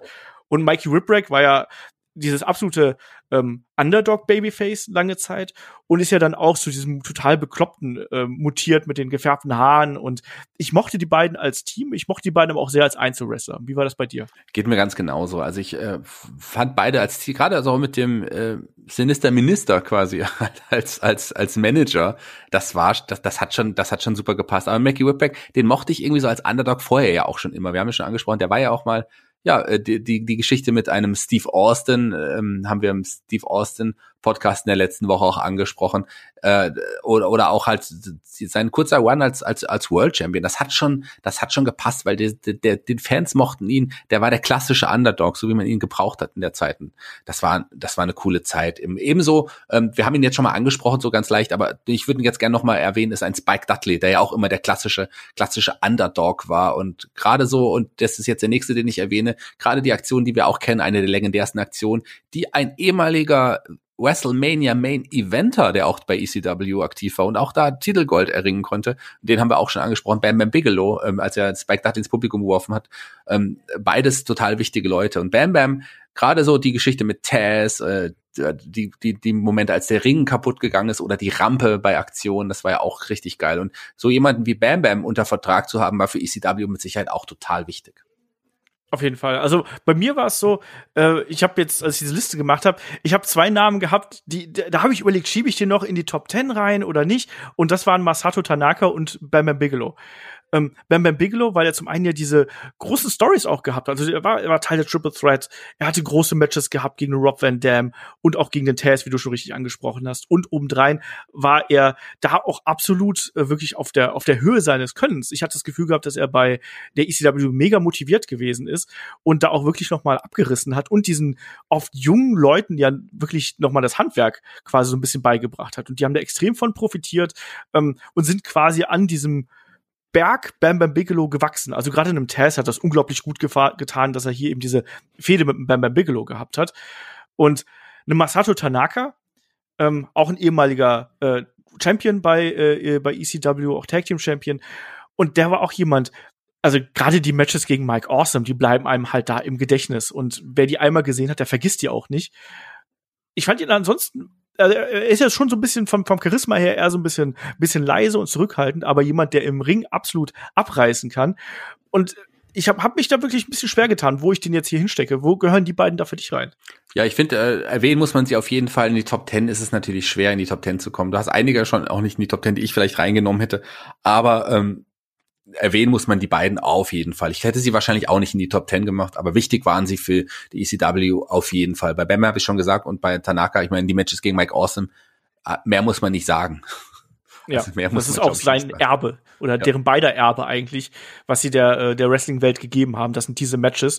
Und da haben wir ja auch bei ECW One Night Stand äh, schon drüber geschwärmt, wie geil das gewesen ist. Irgendwie nicht gesund und nicht klug, aber geil. Das muss man auch mal ganz klar so sagen. Und deswegen ist bei mir auch, wenn wir jetzt in die Top Ten gehen, oder möchtest du noch was sagen? Boah, ich, hab, ich, ich, möchte gerne noch ein paar, ein paar Wrestler okay. äh, erwähnen. Die, ich meine, die, die Pitbulls hatten wir schon, Stevie Richards haben es nicht in die Top Ten geschafft, wie ich jetzt sehe. Aber so ein paar andere, äh, die aufgefallen sind. Später dann noch ein Chris Chetty ist vielleicht auch noch erwähnenswert. Stimmt, ja vielleicht gar nicht ganz oben immer mitgespielt, aber der war auch schon eine Erscheinung. Also der auch Cousin von Taz irgendwie, da hat sich der, aus dem ist eines der ja wirklich wenigen namhaften ähm, eines, einer der namhaften Wrestler, die aus der ECW Wrestling School oder entstanden sind. Der, der hat ja bei der ECW angefangen zu lernen und hat es dann bis in, ja, fast in den Main Event auch von ECW geschafft. Total wichtig. Und ähm, ganz, Na ganz. Ja, fast in den Main Event ist aber auch ein bisschen übertrieben. Ja, wenn die ECW weitergegangen wäre. Ich glaube, ich fand den am Ende sehr interessant. Also ich muss nicht sagen, gerade so auch das Bündnis dann so mit Leuten wie Kid Cash und so. Das war schon, das waren, das waren coole Momente. Ich glaube, man hätte echt ja, viel mehr mit Chris Chetty machen können. Ja, aber Main Event. Ja, wahrscheinlich nee. ist es übertrieben. Aber wenn ich, wenn, aber wir haben jemanden auch aus dem Main Event, auch einer und sogar den letzten ECW Champion, der es auch nicht in die Top Ten geschafft hat. Gerade so sein Gore war ja auch wirklich ganz groß. Klar, äh, wenn man ihn, er ist quasi der Anti ähm, äh, Rob Van Dam, weil das, was später kam, ist bei weitem nicht mehr so groß und eher sogar, wenn man die heutige Zeit betrachtet, eher äh, hat hat es ihn wahrscheinlich aus der Top Ten rausbefördert, wenn er in die ECW Top Ten gehört hätte. Ich spreche von Rhino. Ja, vollkommen richtig. Den habe ich hier tatsächlich äh, vergessen. Das kann auch mal passieren. Aber gut, dass du ihn hier noch erwähnst. Ähm, der hat natürlich eine sehr, sehr kurze äh, Zeit eigentlich nur äh, gehabt, wo er dann wirklich groß geworden ist, aber war jemand, wo man äh, in dem man viel gesehen hat und dem man dann ja auch wirklich raketenhaft hier äh, Richtung Main Event gefördert hat. Und dann, du hast richtig gesagt, der letzte ECW äh, Champion damals ähm, hat sich den Titel von Tommy Dreamer geholt, wenn ich mich jetzt nicht komplett vertue, oder? Ja, äh, ich weiß es nicht mehr ganz genau. Ich glaube, es war Dreamer am Ende, ja. ja und ähm, ja, auf jeden Fall jemand, den man, den man nennen müsste. Hast du noch jemanden oder sollen wir mal hier in die in die Wir sollten vielleicht nur noch mal erwähnen, der Vollständigkeit halber, weil der auch äh, für geile Matches äh, da war und auch coole coole Geschichten hatte. Super crazy, der ja der ECW auch erst wirklich groß geworden ist. Richtig, den hatten wir in der Liste drin, haben wir noch nicht genannt. Und gerade auch in dem äh, Trio mit Little Guido, mit äh, teilweise Jerry Lynn, mal mit Tajiri, irgendwie da auch richtig, äh, dann ist es ein Quartett, muss man natürlich dazu sagen, aber ähm, auch jemand, den man hier unbedingt nennen muss. Größten und, äh, Trio der Welt. Genau. ähm, ja, aber ich glaube, dann, dann haben wir hier äh, einige, garantiert nicht alle, wir haben garantiert welche vergessen, also schreibt uns da gerne ähm, in die Kommentare bei YouTube oder ähm, schreibt uns auch gerne an fragetedlock.de, wenn wir da noch jemanden vergessen haben. oder 911 zum Beispiel, den könnten wir vielleicht auch nochmal erwähnen. Das war auch eine coole Zeit, wo er dann immer seine Chokeslams verteilt hat, aber äh, so großer Fan war ich auch nicht. Stimmt. Ähm, aber schreibt uns gerne. Also auch hier unsere Liste ist natürlich absolut subjektiv und äh, mit keinerlei objektiven Maßstäben irgendwo zu messen, sondern ähm, ist einfach nur aus dem reinen Bauchgefühl heraus entstanden. Und deswegen habe ich auf Platz 10 für mich einen Mike Awesome gesetzt. Weil ich diesen Typen einfach unglaublich beeindruckend in ECW fand und ähm, mit der Athletik und mit der Brutalität, mit der ein Mike Awesome ähm, gegen Leute wie einen Masato Tanaka oder auch von mir aus gegen einen Spike Dudley äh, vorgegangen ist, ich fand den Typen unglaublich gut und äh, der war auch jemand, der eigentlich seine Zeit ein bisschen voraus gewesen ist, oder wie siehst du das? Absolut. Und ich glaube auch, der hätte es eigentlich auch in den großen Ligen schaffen können, wenn man ihm vielleicht Manager an die Seite gestellt hätte und nicht so ihm nicht so komische Gimmicks wie den äh, Fat Chick Flover oder Thriller und ähm, den 70s Guy äh, aufgedrückt hätte, dann hätte aus Mike Awesome wirklich auch ein awesome Big Guy werden können ich frage mich ja eh manchmal, was da in den Köpfen vorgegangen ist, dass man ausgerechnet Mike Awesome solche Gimmicks gibt. Also das kann ich irgendwie überhaupt nicht nachvollziehen. Aber egal. Aber ähm, er ist auf jeden Fall jemand, äh, äh, ECW äh, World Champion damals äh, gewesen. Hat ja, hat ja Taz entthront, das darf man hier nicht vergessen. Das war dieser Three-Way damals bei NXT Rules, ähm, wo dann ähm, ein Mike Awesome ja improvisiert quasi noch reingeworfen worden ist. Und dann hatten wir ja Mike Awesome gegen Masato Tanaka gegen äh, Taz und ich habe dieses Match geliebt. Und da Masato Tanaka gegen Mike Awesome ist pure Magie. Dumme Magie, aber pure Magie. Ich sag's noch mal. Und ähm, Mike Awesome gehört da eben für mich rein. Absolut. Und auch jemand, der äh, ja auch für Schlagzeilen gesorgt hat. Deswegen auch äh, spannend. Ja, zu Recht in der Top 10 auch. Mike Awesome ist, ja, wir haben es schon gesagt, ein Wrestler, der seinerzeit auch voraus war. Ich frage mich, warum du Sid eigentlich gar nicht erwähnst, aber ist ein anderes Thema. Hatte ich ehrlich gesagt überlegt, hier von wegen äh, Durchgangsstation oder so. Ja. Aber er war ja noch nicht mal eine Durchgangsstation. Das war nicht mal eine Durchgangsstation. Es gab ein paar Powerbombs. Das stimmt. Ähm, als nächsten habe ich hier bei mir einen Cactus Jack auf der Liste. Wie ordnest du den ein? Also ich, ich finde den, den kann man natürlich jetzt auch sagen, ja, der hat seine größte Zeit dann bei der äh, WWE später gehabt oder WWF vielmehr. Trotzdem finde ich, dass er jemand gewesen ist, der der ECW sehr, sehr geholfen hat und der sich auch hier längere Zeit ausgetobt hat, gerade auch mit seinem Anti-Hardcore-Gimmick, was er dann ja später gehabt hat. Ja, eben, das war ja, das war ja auch das Fantastische. Ähm, Cactus Jack einer der bekanntesten, wenn nicht der bekannteste Hardcore-Wrestler, der dann bei der ECW auftaucht, dann am Anfang auch eine coole Geschichte mit Mikey Whipback hatte und so. Und dann später aber dieses, wo er dann auch gesagt hat, nee, nee, er wrestelt jetzt ganz normal, kein Hardcore-Wrestling mehr, der Anti-Cactus Jack. Das hat die Fans auch so gegen ihn aufgebracht. Das ist ein Wrestler, ein großer Wrestler, wo man wusste, der ist auch für die ECW vielleicht auch Backstage total wichtig und hat sehr viel Wissen weitergegeben und äh, so Namen äh, im Kader zu haben, das ist auch schon total wichtig. Deswegen auch zu Recht ein Cactus Jack sehr wichtig für die ECW und auch zu Recht in der Top 10. Ja, auch natürlich da, die Matches waren jetzt nicht herausragend irgendwo, aber ähm, er war eben da ein Charakter. Und ECW war auch immer eine Spielwiese, wo sich Wrestler ausprobieren konnten. Und die Promos, die er damals gehalten hat, gerade diese äh, Anti-Hardcore- Promos, die waren bahnbrechend, die waren richtig gut. Äh, das ist auch auf einem Level mit dem, was irgendwie Steve Austin ähm, gemacht hat. Und dafür war ECW gut, dass man da auch mal probieren konnte, in welche Richtung man geht. Und natürlich der legendäre Abschied ähm, von einem Mick Foley Cactus Jack aus ECW mit äh, Mikey Whipwreck und Stevie Richards. Den darf man ja auch nicht vergessen, wenn die drei tanzend im Ring stehen und da das äh, Beinchen schwingen. Das war auch schön. Ähm, als nächstes habe ich deinen Liebling Raven, ähm, auf, dem, auf dem Plan gehabt ähm, weil ich eben auch finde, dass er ähm, nicht nur extrem wichtig gewesen ist für das Produkt an sich, sondern er eben auch bei der ECW quasi seine seine Berufung eigentlich gefunden hat. Ne? Er hat seinen Charakter gefunden. Ähm, er hat ja da auch ähm, Backstage war ja ein wichtiger Teil, was was Creative angeht. Ähm, und äh, war natürlich mit seiner Fehde gegen Tommy Dreamer dieses diese ewig lange Geschichte mit ganz vielen hin und her und ganz viel Drama ähm, das ist was, das ECW geprägt hat.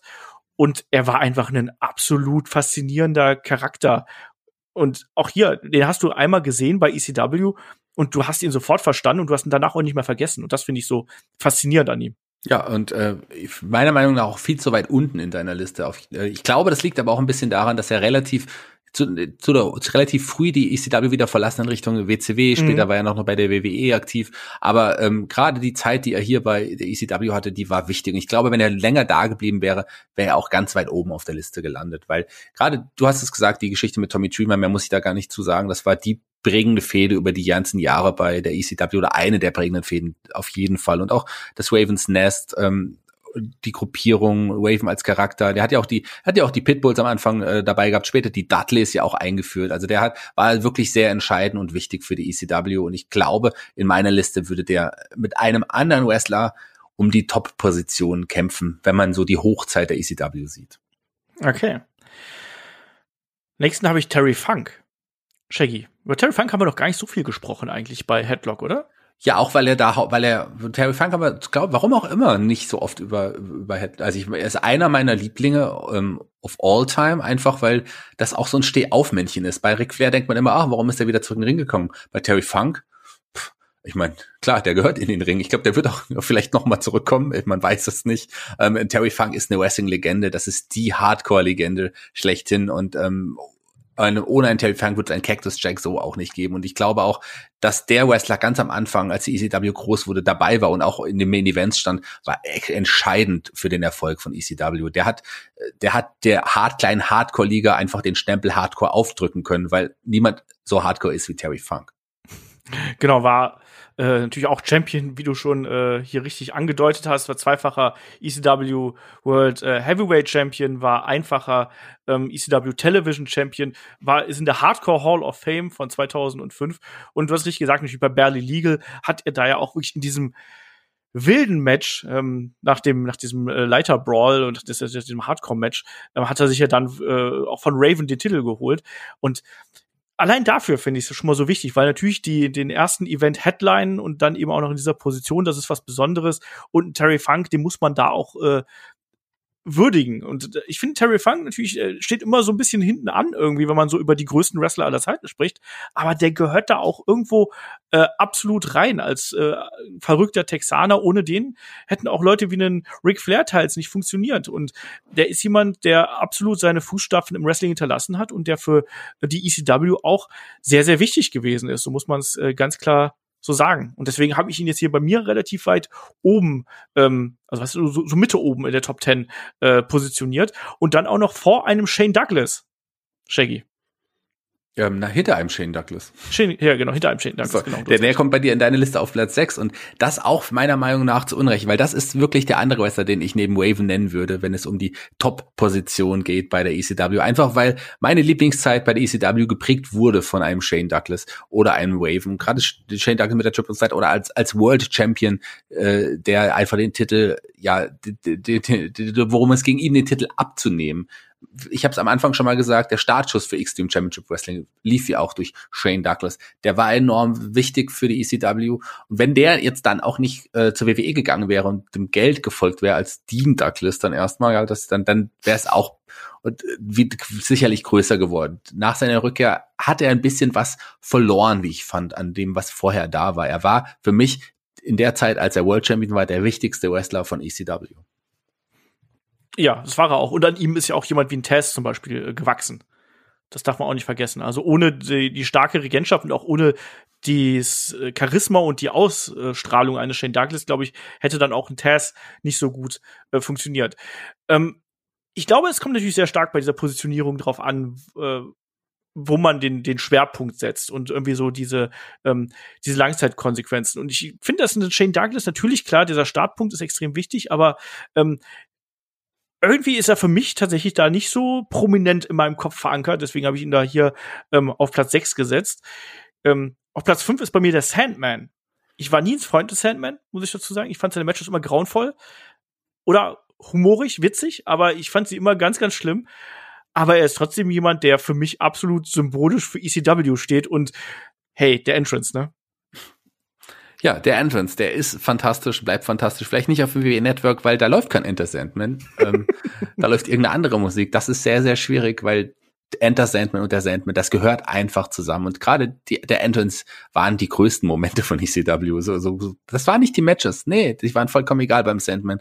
Es war der, der Einmarsch und der war immer richtig cool. Aber er hatte auch geile Stories, als er blind war oder, oder die, auch die Fehde mit, mit das, das klingt so geil. Er hatte eine geile Story, als er blind war. Ja, das war doch, ach, das war doch schon cool. Ähm, ich, ich mochte ihn sehr und er ist für mich, ja, neben Tommy Dreamer auf jeden Fall, wahrscheinlich sogar noch mehr das Gesicht für ECW. Wenn ich an ECW denke, an ECW höre, dann sehe ich den Sandman im Publikum mit der, mit der Zigarette im Mund, mit der Bierdose und dem Singapore Cane. Äh, die Fans fassen ihn an und freuen sich mit ihm und singen zusammen Enter Sandman. Das ist für mich ECW.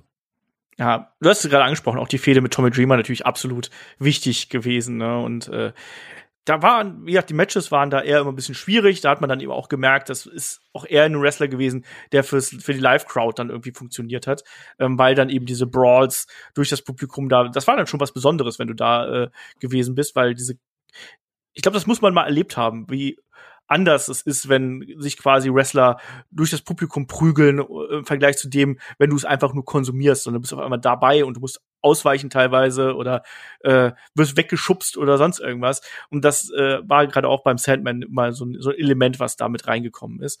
Ähm, Platz vier habe ich Taz. Shaggy. Deine Ja, Erinnerung an Taz? Auch zu Recht, gerade, ähm, also ich bin jetzt nie wirklich, äh, muss ich leider sagen, nie der größte Taz-Fan gewesen, obwohl er ein toller Wrestler ist, gerade die Human Suplex Machine, die Aktionen von ihm waren fantastisch, die Taz Mission am Ende, auch, auch, äh, auch, auch sein Entrance, der hatte schon was Besonderes. Und am Anfang, die Anfangszeit war ja noch im Team mit Sabu, später dann die erbitterte Fehde oder auch Taz-Fehde mit Shane Douglas, hast du angesprochen, da gibt so viele Geschichten, äh, das mit Bam Bam Bigelow, die Momente, die man da erwähnen muss, einfach Taz war ein großer Name und ein, definitiv einer der größten Namen der ECW. Ja, und äh, jemand, der ja auch seinen seinen Charakter hier gefunden hat eigentlich. Ne? Also als Tasmaniac gestartet, dann äh, schwere Nackenverletzung und im Anschluss dann eben diese Wandlung hier. Ne? Und äh, er, er war jemand, der ja auch äh, backstage extrem wichtig gewesen ist, ähm, da teils äh, die die äh, Art Direction irgendwie gemacht hat und ich mochte diese Art und Weise auch, weil er eben anders gewesen ist, ne? Mit dem ähm, ja, diesem MMA-Kämpfer-Gimmick, diesem No-Bullshit-Gimmick, dass er auch Sachen einfach genoselt hat. Die Fehde gegen den Bam Bam Bigelow fand ich geil. Auch die Matches gegen den Sabu. Sorry, also auch da wieder, das war nicht alles gesund, was die beiden gemacht haben miteinander, aber das war schon verdammt gut. Und äh, die Matches gegen den Bam Bam Bigelow, ich habe die damals äh, absolut gefressen. Und äh, auch die Fehde gegen den Shane Douglas darf man hier nicht vergessen, das war auch richtig. Genau, habe ich ja Und, gemeint. Und Taz zu Recht, also würde ich sagen, weiter oben als sein Cousin Chris Chetty, oder? Äh, knapp. knapp. Aber Chris Jetty ja auch auf dem Weg in den Main Event, wie wir heute Hat gelernt die haben. Klappe. Dann- aber im Main Event stand auf jeden Fall der dritte auf deiner Liste. Nicht immer, aber äh, oft. Äh, und ich spreche von Sabu. Ja, Sabu, ähm, absolut verrückter Typ.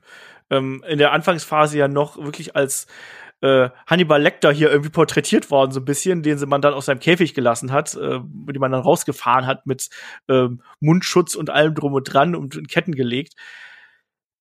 Äh, Sabu-Matches, also äh, es, es, ist, es ist so schwierig. Äh, Das, Sabu war in der Lage, absolute Five-Star-Matches abzuliefern mit seinen spektakulären Aktionen. Sabu war aber auch in der Lage, die schlimmsten Botch-Festivals aller Zeiten zu fabrizieren. Ähm, mit dem richtigen Gegner war, war das Magie, mit am falschen Tag war es absolute Katastrophe. Wie ist deine Meinung zu Sabu? Ich finde, ich finde, der ist so eine ambivalente Persönlichkeit oder bist ein ambivalenter Wrestler, den ich immer irgendwie gern gesehen habe, aber wo auch immer, immer irgendwo habe ich drauf gewartet, dass irgendwas schief geht. Also bei mir liegt die Ambivalenz woanders, muss ich sagen. Ich äh, und zwar äh, zeitlichen Aspekt. Als ich es damals gesehen habe, fand ich ihn fantastisch. Ich habe hab seine Matches geliebt und habe mir da gar keine Gedanken gemacht. Wenn ich es mir heute sehe, denke ich, da ist bei nahezu jedem Match denke ich, oh je, warum? also aus der heutigen Sicht betrachtet ähm, bin ich jetzt kein großer Sabu-Fan mehr, aber damals war das einer meiner Lieblinge. Der war einfach so crazy, der war einfach so verrückt, der sah auch schon so aus, äh, der sah so genauso aus wie das, was er im Ring gemacht hat. Also das hat einfach gepasst und der war einer der wichtigsten Wrestler der ECW. Im Grunde, ähm, wenn man mal jetzt Wave und Shane Douglas außen vor lässt, wenn man und leider auch Rob Van Dam, muss ich sagen, Sabu, Tommy Dreamer, Sandman, das sind so die drei Gesichter der ECW. Ja. Ähm, aber er war eben jemand, der ein absoluter Innovator natürlich gewesen ist, ne? mit seinen Aktionen, ähm, mit diesen spektakulären Geschichten, auch wie er den Stuhl eingesetzt hat, egal ob es jetzt als ähm, Sprungbrett quasi oder dann eben bei Leg Drops, ähm, teilweise auch mit Flip äh, hinten dran noch irgendwie. Es war absolut spektakulär, aber es ist auch sehr, sehr oft schief gelaufen. Also wie oft er quasi vom Stuhl abgerutscht ist, äh, die Balance nicht auf dem Seil gehalten hat oder sonst irgendwas. Das ist schon auch schon legendär. Also auch das gehört irgendwie zu Sabu und auch was für ein verrückter Hund der gewesen ist, was er sich teils für Verletzungen zugezogen hat. Ich weiß noch bei seinem Match gegen Taz, wo er sich nach einer Klosterline die Kiefer gebrochen hat und wo du dann eben im Match sehen konntest, wie er sich immer wieder quasi versucht, die Kiefer irgendwie einzurenken oder die Wunden, die er sich einfach mit, ich glaube, das hast du mal erzählt, mit, mit Kleber Ja. zugeklebt hat. Mit Kleber zugeklebt, tatsächlich. Äh, Oder mit Klebeband teilweise, auch mit Ducktape, was auch mit Ducktape, was halt da war. Hauptsache es blutet Genau. nicht mehr. Also, also absolut verrückter, verrückter Hund und ähm, jemand, der auch hier sehr, sehr synonym mit ECW steht und auch mit diesem Willen, ähm, was man mit seinem eigenen Körper für diese Promotion äh, anrichten möchte. Wobei Sabu generell immer so komische, verrückte Sachen gemacht hat. Aber er ist auch jemand, den hast du da eben gesehen und der gehörte auch zu ECW irgendwie fest dazu. Genauso wie es ein Tommy Dreamer getan hat, Shaggy. Und jetzt bin ich mal gespannt, weil ich weiß, dass sie am Tommy Dreamer auch so ein bisschen die Geister scheiden, zumindest an dem Wrestler Tommy Dreamer. Ja, er ist nicht der beste Wrestler, äh, hat auch einen seltsamen Look und ein seltsames Outfit, aber er ist total wichtig für die ECW. Er, äh, er ist, glaube ich, so der, der Kit oder der Kleber, der die ECW dann noch so lange zusammengehalten hat, weil der schwitzt und atmet auch ECW. Ähm, gestartet als so ein Pretty Boy, hat sich aber hochgearbeitet und hat dann ja auch dank eines Ritterschlags mit dem Singapore Cane oder mehrere Ritterschläge. Das Sehr viele Ritterschläge, ja. ja so, ähm, äh, die hat, ja, ich nenne dich zum Ritter Hardcore. Ähm, so, wirklich auch die, das Herz und, und die Liebe der Fans erarbeitet. Der hat sie sich wirklich erarbeitet und war auch die Fehde, haben wir schon erwähnt, gegen Waven. Das ist mit die prägendste ECW-Fehde. Ähm, der war einfach in allen großen Geschichten beteiligt und war ist enorm wichtig für ECW. Ja, ähm, er war das Herz von ECW, so würde ich es einfach mal sagen. Ja. Er war ja auch einer von denen, die äh, bis zum Ende dabei geblieben sind. Ähm, ich glaube, er ist auch einer von denen, die längst nicht alles Geld irgendwie aus der ganzen Geschichte rausbekommen haben. Aber der hat ECW einfach gelebt. Und ich war wrestlerisch jetzt nie so der absolute Befürworter von einem Tommy Dreamer. Ich finde, der war immer solide, aber ähm, was man ihm halt nie abstreiten konnte, war der Einsatz und das Herz, was er ihm hier gegeben hat.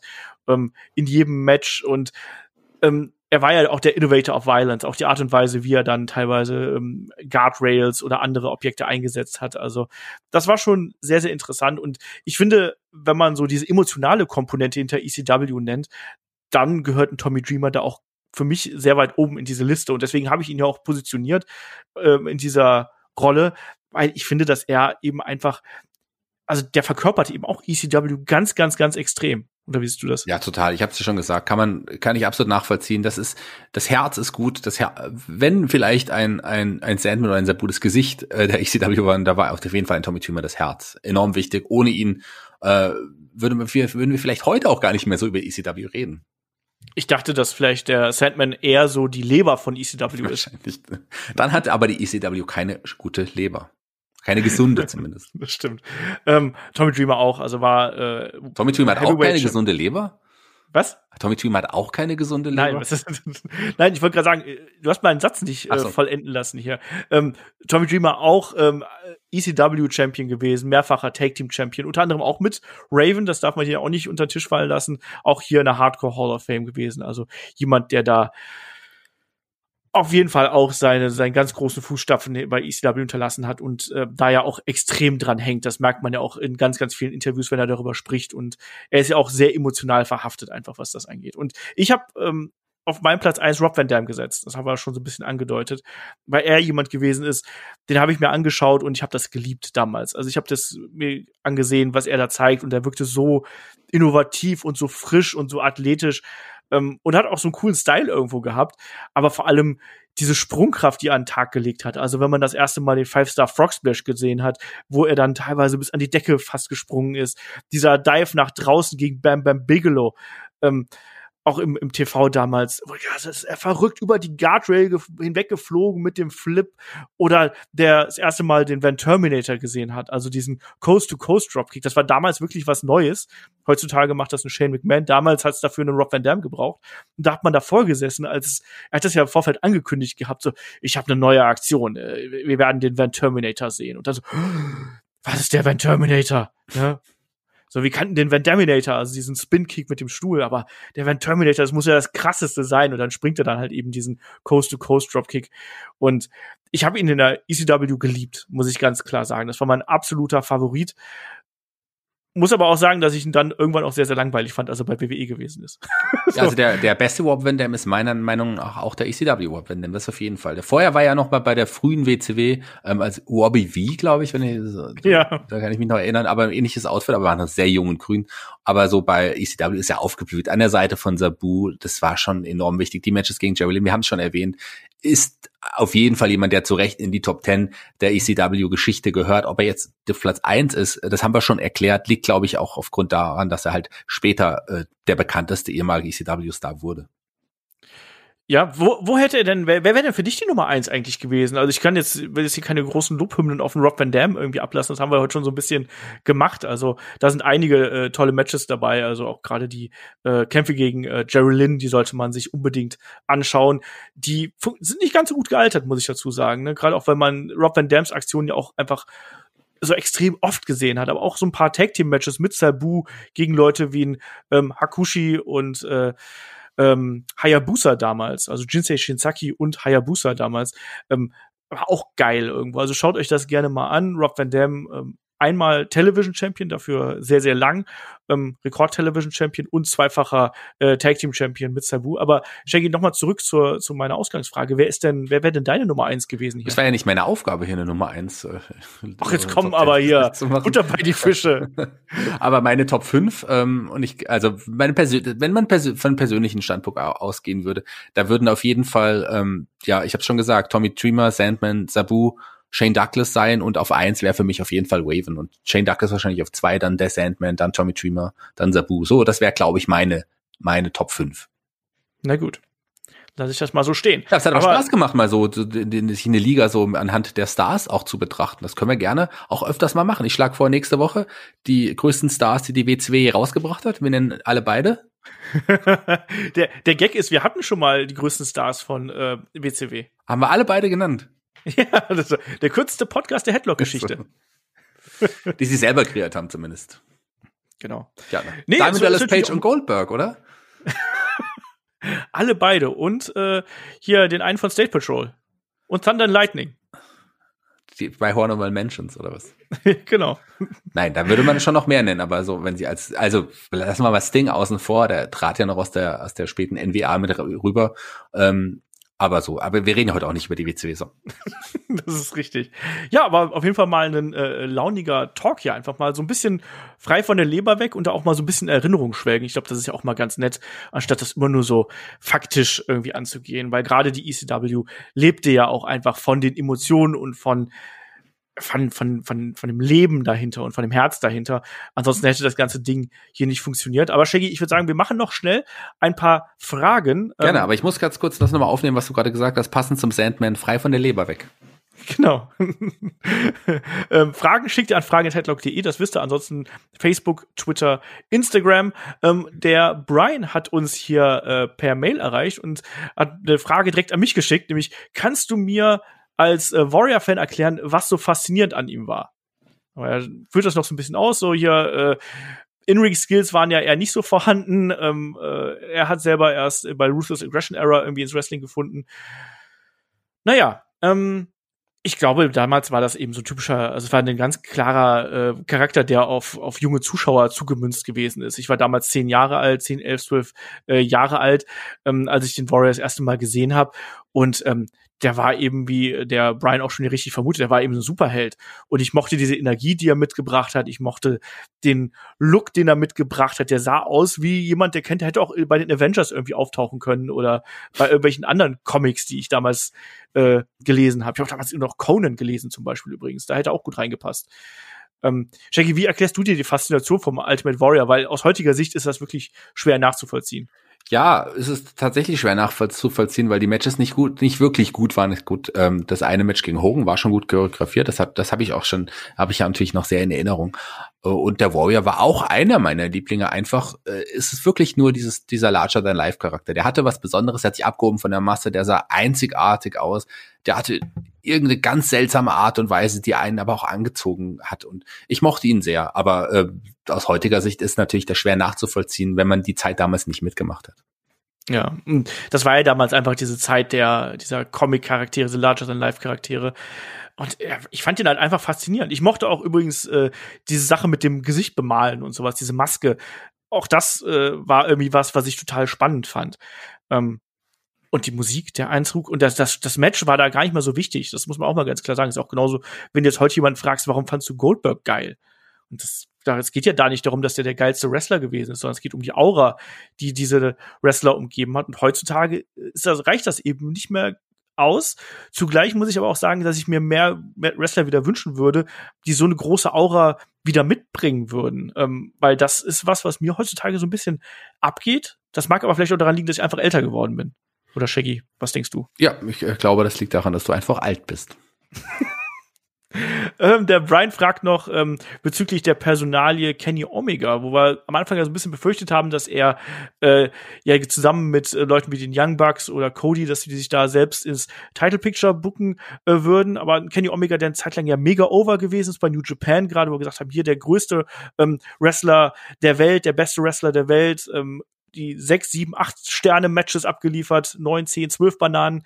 Ähm, und äh, ja, der, der Brian fragt jetzt hier, ähm, ähm, er wirkte zu Beginn, also der gute Kenny wirkte zu Beginn der AEW relativ äh, blass und das auch heute noch. Er hat irgendwie viel von seiner Ausstrahlung eingebüßt. Fans, die ihn nur vor äh, von AEW kennen, wissen wahrscheinlich gar nicht, ähm, was mit dem alles möglich wäre. Hat man hier eine Chance vertan, könnte er heute nicht ein viel größerer Star sein. Und der Brian ist auch gespannt darauf, ob man das Cleaner-Gimmick zurückbringen wird. Also Shaggy, da haben wir schon ein paar Mal drüber gesprochen, aber wie siehst du die Personalie Kenny Omega bei AEW? Ich glaube, der Cleaner kommt früher oder später komplett auch zurück. Man hat es ja schon mal ein bisschen angedeutet gehabt. Und ich finde auch gut, dass die ja Vice Presidents, äh, wenn man sie alle denn so nennen mag, von der EC, äh, von der AEW, Cody und die Young Bucks und auch in, in Kenny nicht sich sofort in den Main Event gepusht haben. Da hätte man sich auch beschwert, wenn das passiert wäre. Also wenn die gleich alle Titel getragen hätten, hätte, hätte sich jeder genauso beschwert. Warum machen sie das? Warum auch nicht? Ähm, ich glaube, man ist ein klar hätte man einen Kenny jetzt früher schon jetzt pushen können, aber ich glaube, das wird kommen und er ist ja immer noch einer der besten Wrestler aller Zeiten. Er nimmt sich ein bisschen zurück, kümmert sich auch ein bisschen um die Damendivision, die hat das dringend nötig äh, und er, also nicht als aktiver Wrestler, sondern als Agent äh, kümmert er sich um die Damendivision und ich glaube aber, früher oder später wird er einer der wichtigsten Stars sein von AEW und auch da äh, zu Recht im Main Event stehen. Gerne bitte als Heel ich glaube auch, er hat ja anfangs gesagt, dass er eher so der Gatekeeper sein möchte, also dass er versuchen möchte, auch Talent overzubringen. Ich glaube, ohne ihn hätte jetzt beispielsweise ein ähm, Adam Page nicht so gut ausgesehen ich glaube, die beiden brauchten sich hier so ein bisschen. Ne? Also sowohl, dass Adam Page quasi in diesem Tag-Team ähm, gewachsen ist, aber dass auch ein Kenny da quasi eine neue Persönlichkeit äh, langsam wieder zeigen konnte und mehr Persönlichkeit zeigen konnte. Klar, wir hatten die, die Matches beispielsweise gegen Moxley, ähm, auch gegen Pack beispielsweise, alles hervorragende Matches, aber so ganz der Funke ist anfangs auch nicht bei mir übergesprungen. Und ich muss sagen, ich habe diese Matches gegen Okada beispielsweise von äh, New Japan äh, geliebt oder auch gegen Ibushi. Herausragende Dinger. Ähm, aber ähm, da muss man dann eben auch sagen, ich glaube, dass er sich hier mit Absicht zurückgenommen hat. Dass er gesagt hat, hier, wir probieren erstmal lieber neue Talents zu pushen, ähm, als dass ich mich hier in den Mittelpunkt stelle. Und ich glaube auch genauso wie Shaggy gerade gesagt hat, dass man hier dann eben äh, versuchen wird, dann auf lange Sicht ihn eher da in die äh, Rolle zu stecken, weil der bringt doch alles mit. Also er muss ja da auch nicht sofort äh, ganz vorne mit dabei sein, sondern man kann auch versuchen, ähm, erstmal mit seiner Hilfe quasi neue Talents aufzubauen. Das hat man im Falle von Adam Page äh, sehr, sehr gut gemacht, wie ich finde. Und ähm, seine Fähigkeiten hat er ja in keinem Fall eingebüßt. So, äh, sondern das ist eher was, wo man gesagt hat, wir schieben ihn absichtlich ein bisschen zurück. Und der Brian fragt noch bezüglich äh, TV-Quoten. Ähm, glaubt ihr, dass es noch äh, zeitgemäß ist, dass man bei der WWE immer noch auf die Quoten guckt und daran den Erfolg messt? Ähm, äh, sagt dann hier sowas wie äh, sinngemäß, ähm, es gibt so viele Kanäle, worüber man konsumieren kann und da kann doch nicht ähm, die Einschaltquote das einzige sein. Wäre es nicht adäquater, schlägt Brian vor, meinetwegen nach äh, Network-Abos zu gehen, Shaggy?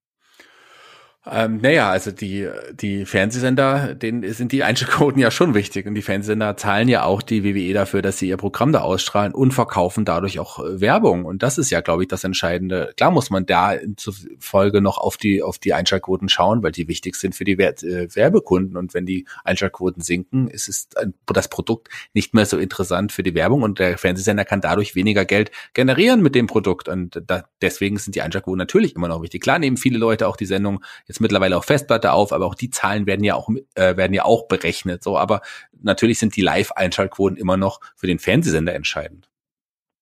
Ja, das ist eben das Ding. Und ähm, das sind momentan ja auch äh, Haupteinschalt äh, Haupteinnahmequellen äh, für WWE und auch für AEW, muss man ja auch sagen. Deswegen bleibt das eben trotzdem äh, eine absolut wichtige Geschichte. Also ich meine, äh, WWE verdient bei weitem nicht so viel mit dem Network wie mit dem, äh, was sie bei den TV-Sendern verdient. Mit den ganzen Sponsorings und mit den TV-Deals und so weiter und so fort. Deswegen äh, muss man da sagen, doch, äh, Quote ist wichtig, weil natürlich auch eben die Quote äh, da im Vertrag so ein bisschen äh, entscheidend ist. Klar kann man jetzt sagen, ja, WWE erreicht natürlich viel mehr als nur die Quote. Das darf man eben da auch nicht vergessen.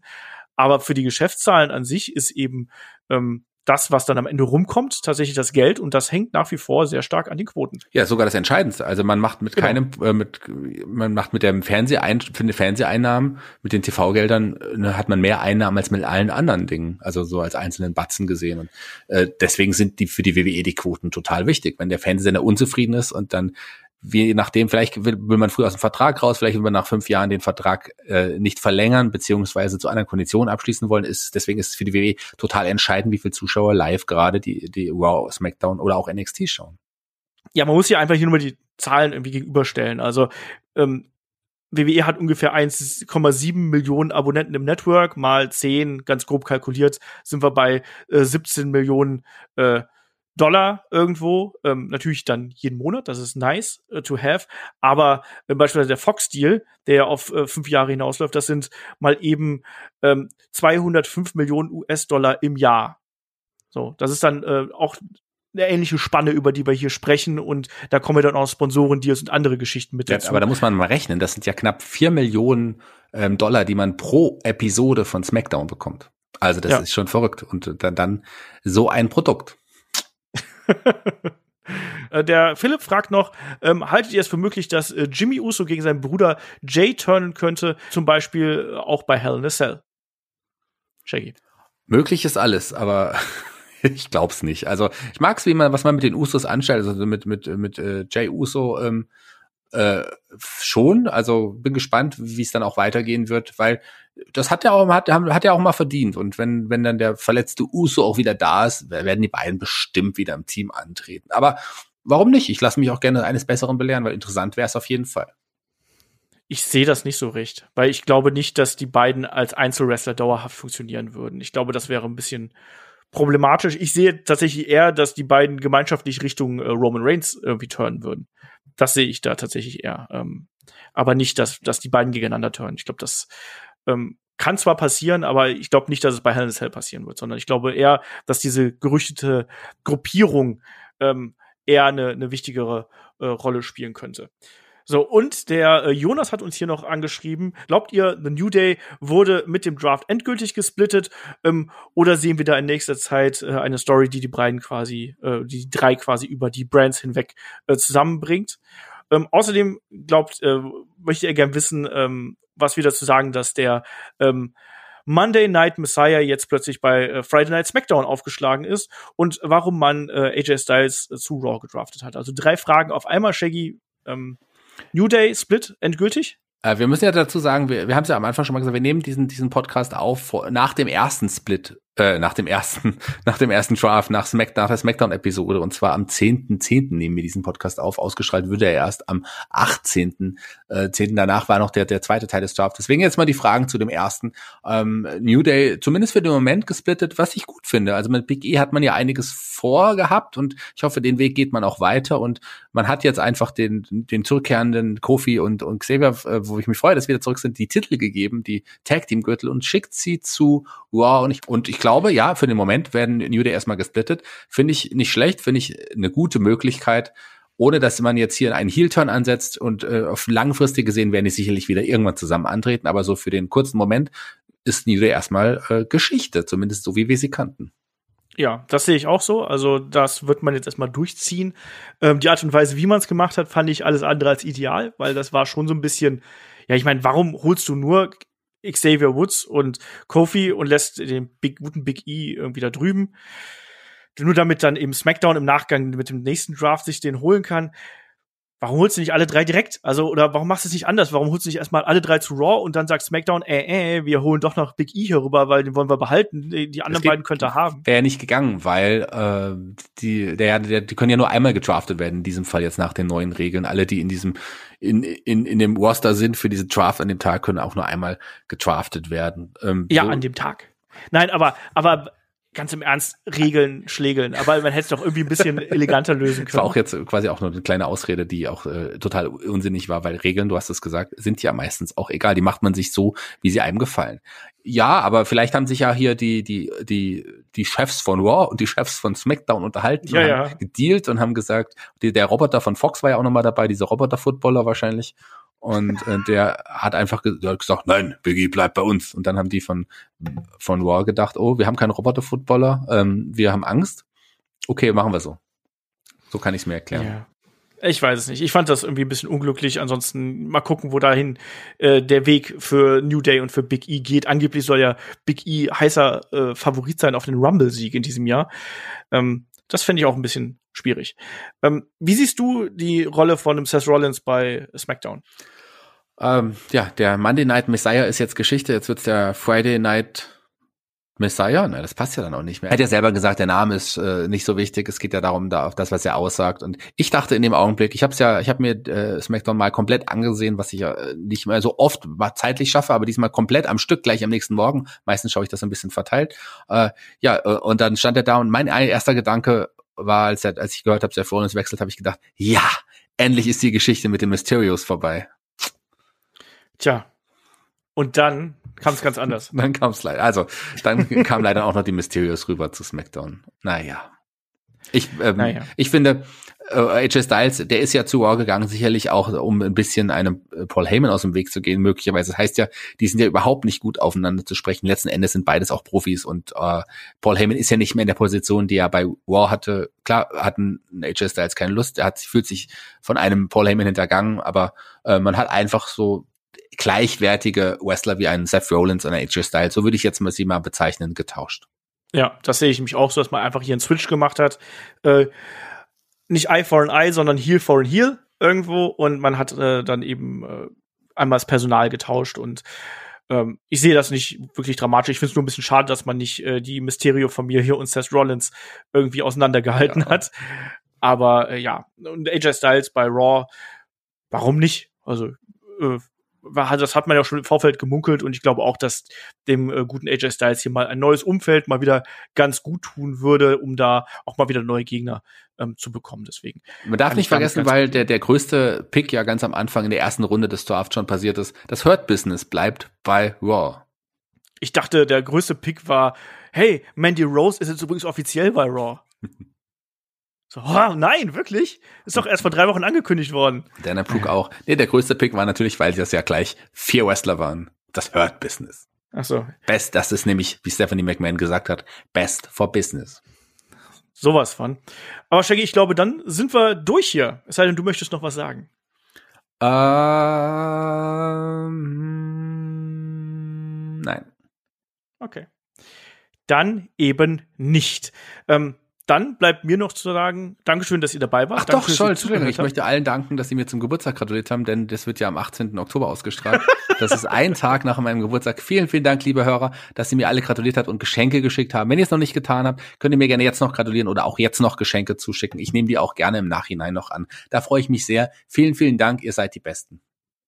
So, und die allerbesten äh, Hörer der Welt bekommen natürlich nächste Woche auch wieder neue Podcasts. Da haben wir dann hier eben die Preview zu Hell in a Cell am Start. Die Review ist dann auch geplant. Also freut euch darauf und natürlich auch, wenn ihr uns unterstützen möchtet, wisst ihr, könnt ihr das auf patreon.com slash headlock.de und steadyhq.com slash headlock.de gerne tun. Auch da aktuelle ähm, Episode von Head to Head ist online gegangen. Wir haben die Helden aus der zweiten Reihe. Wir haben das Magazin. Wir haben jetzt No Holds Bart.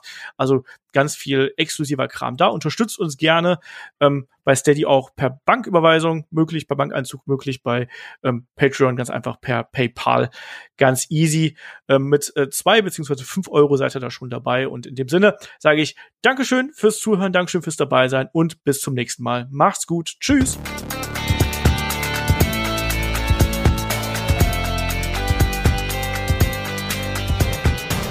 Headlock, der Pro Wrestling Podcast.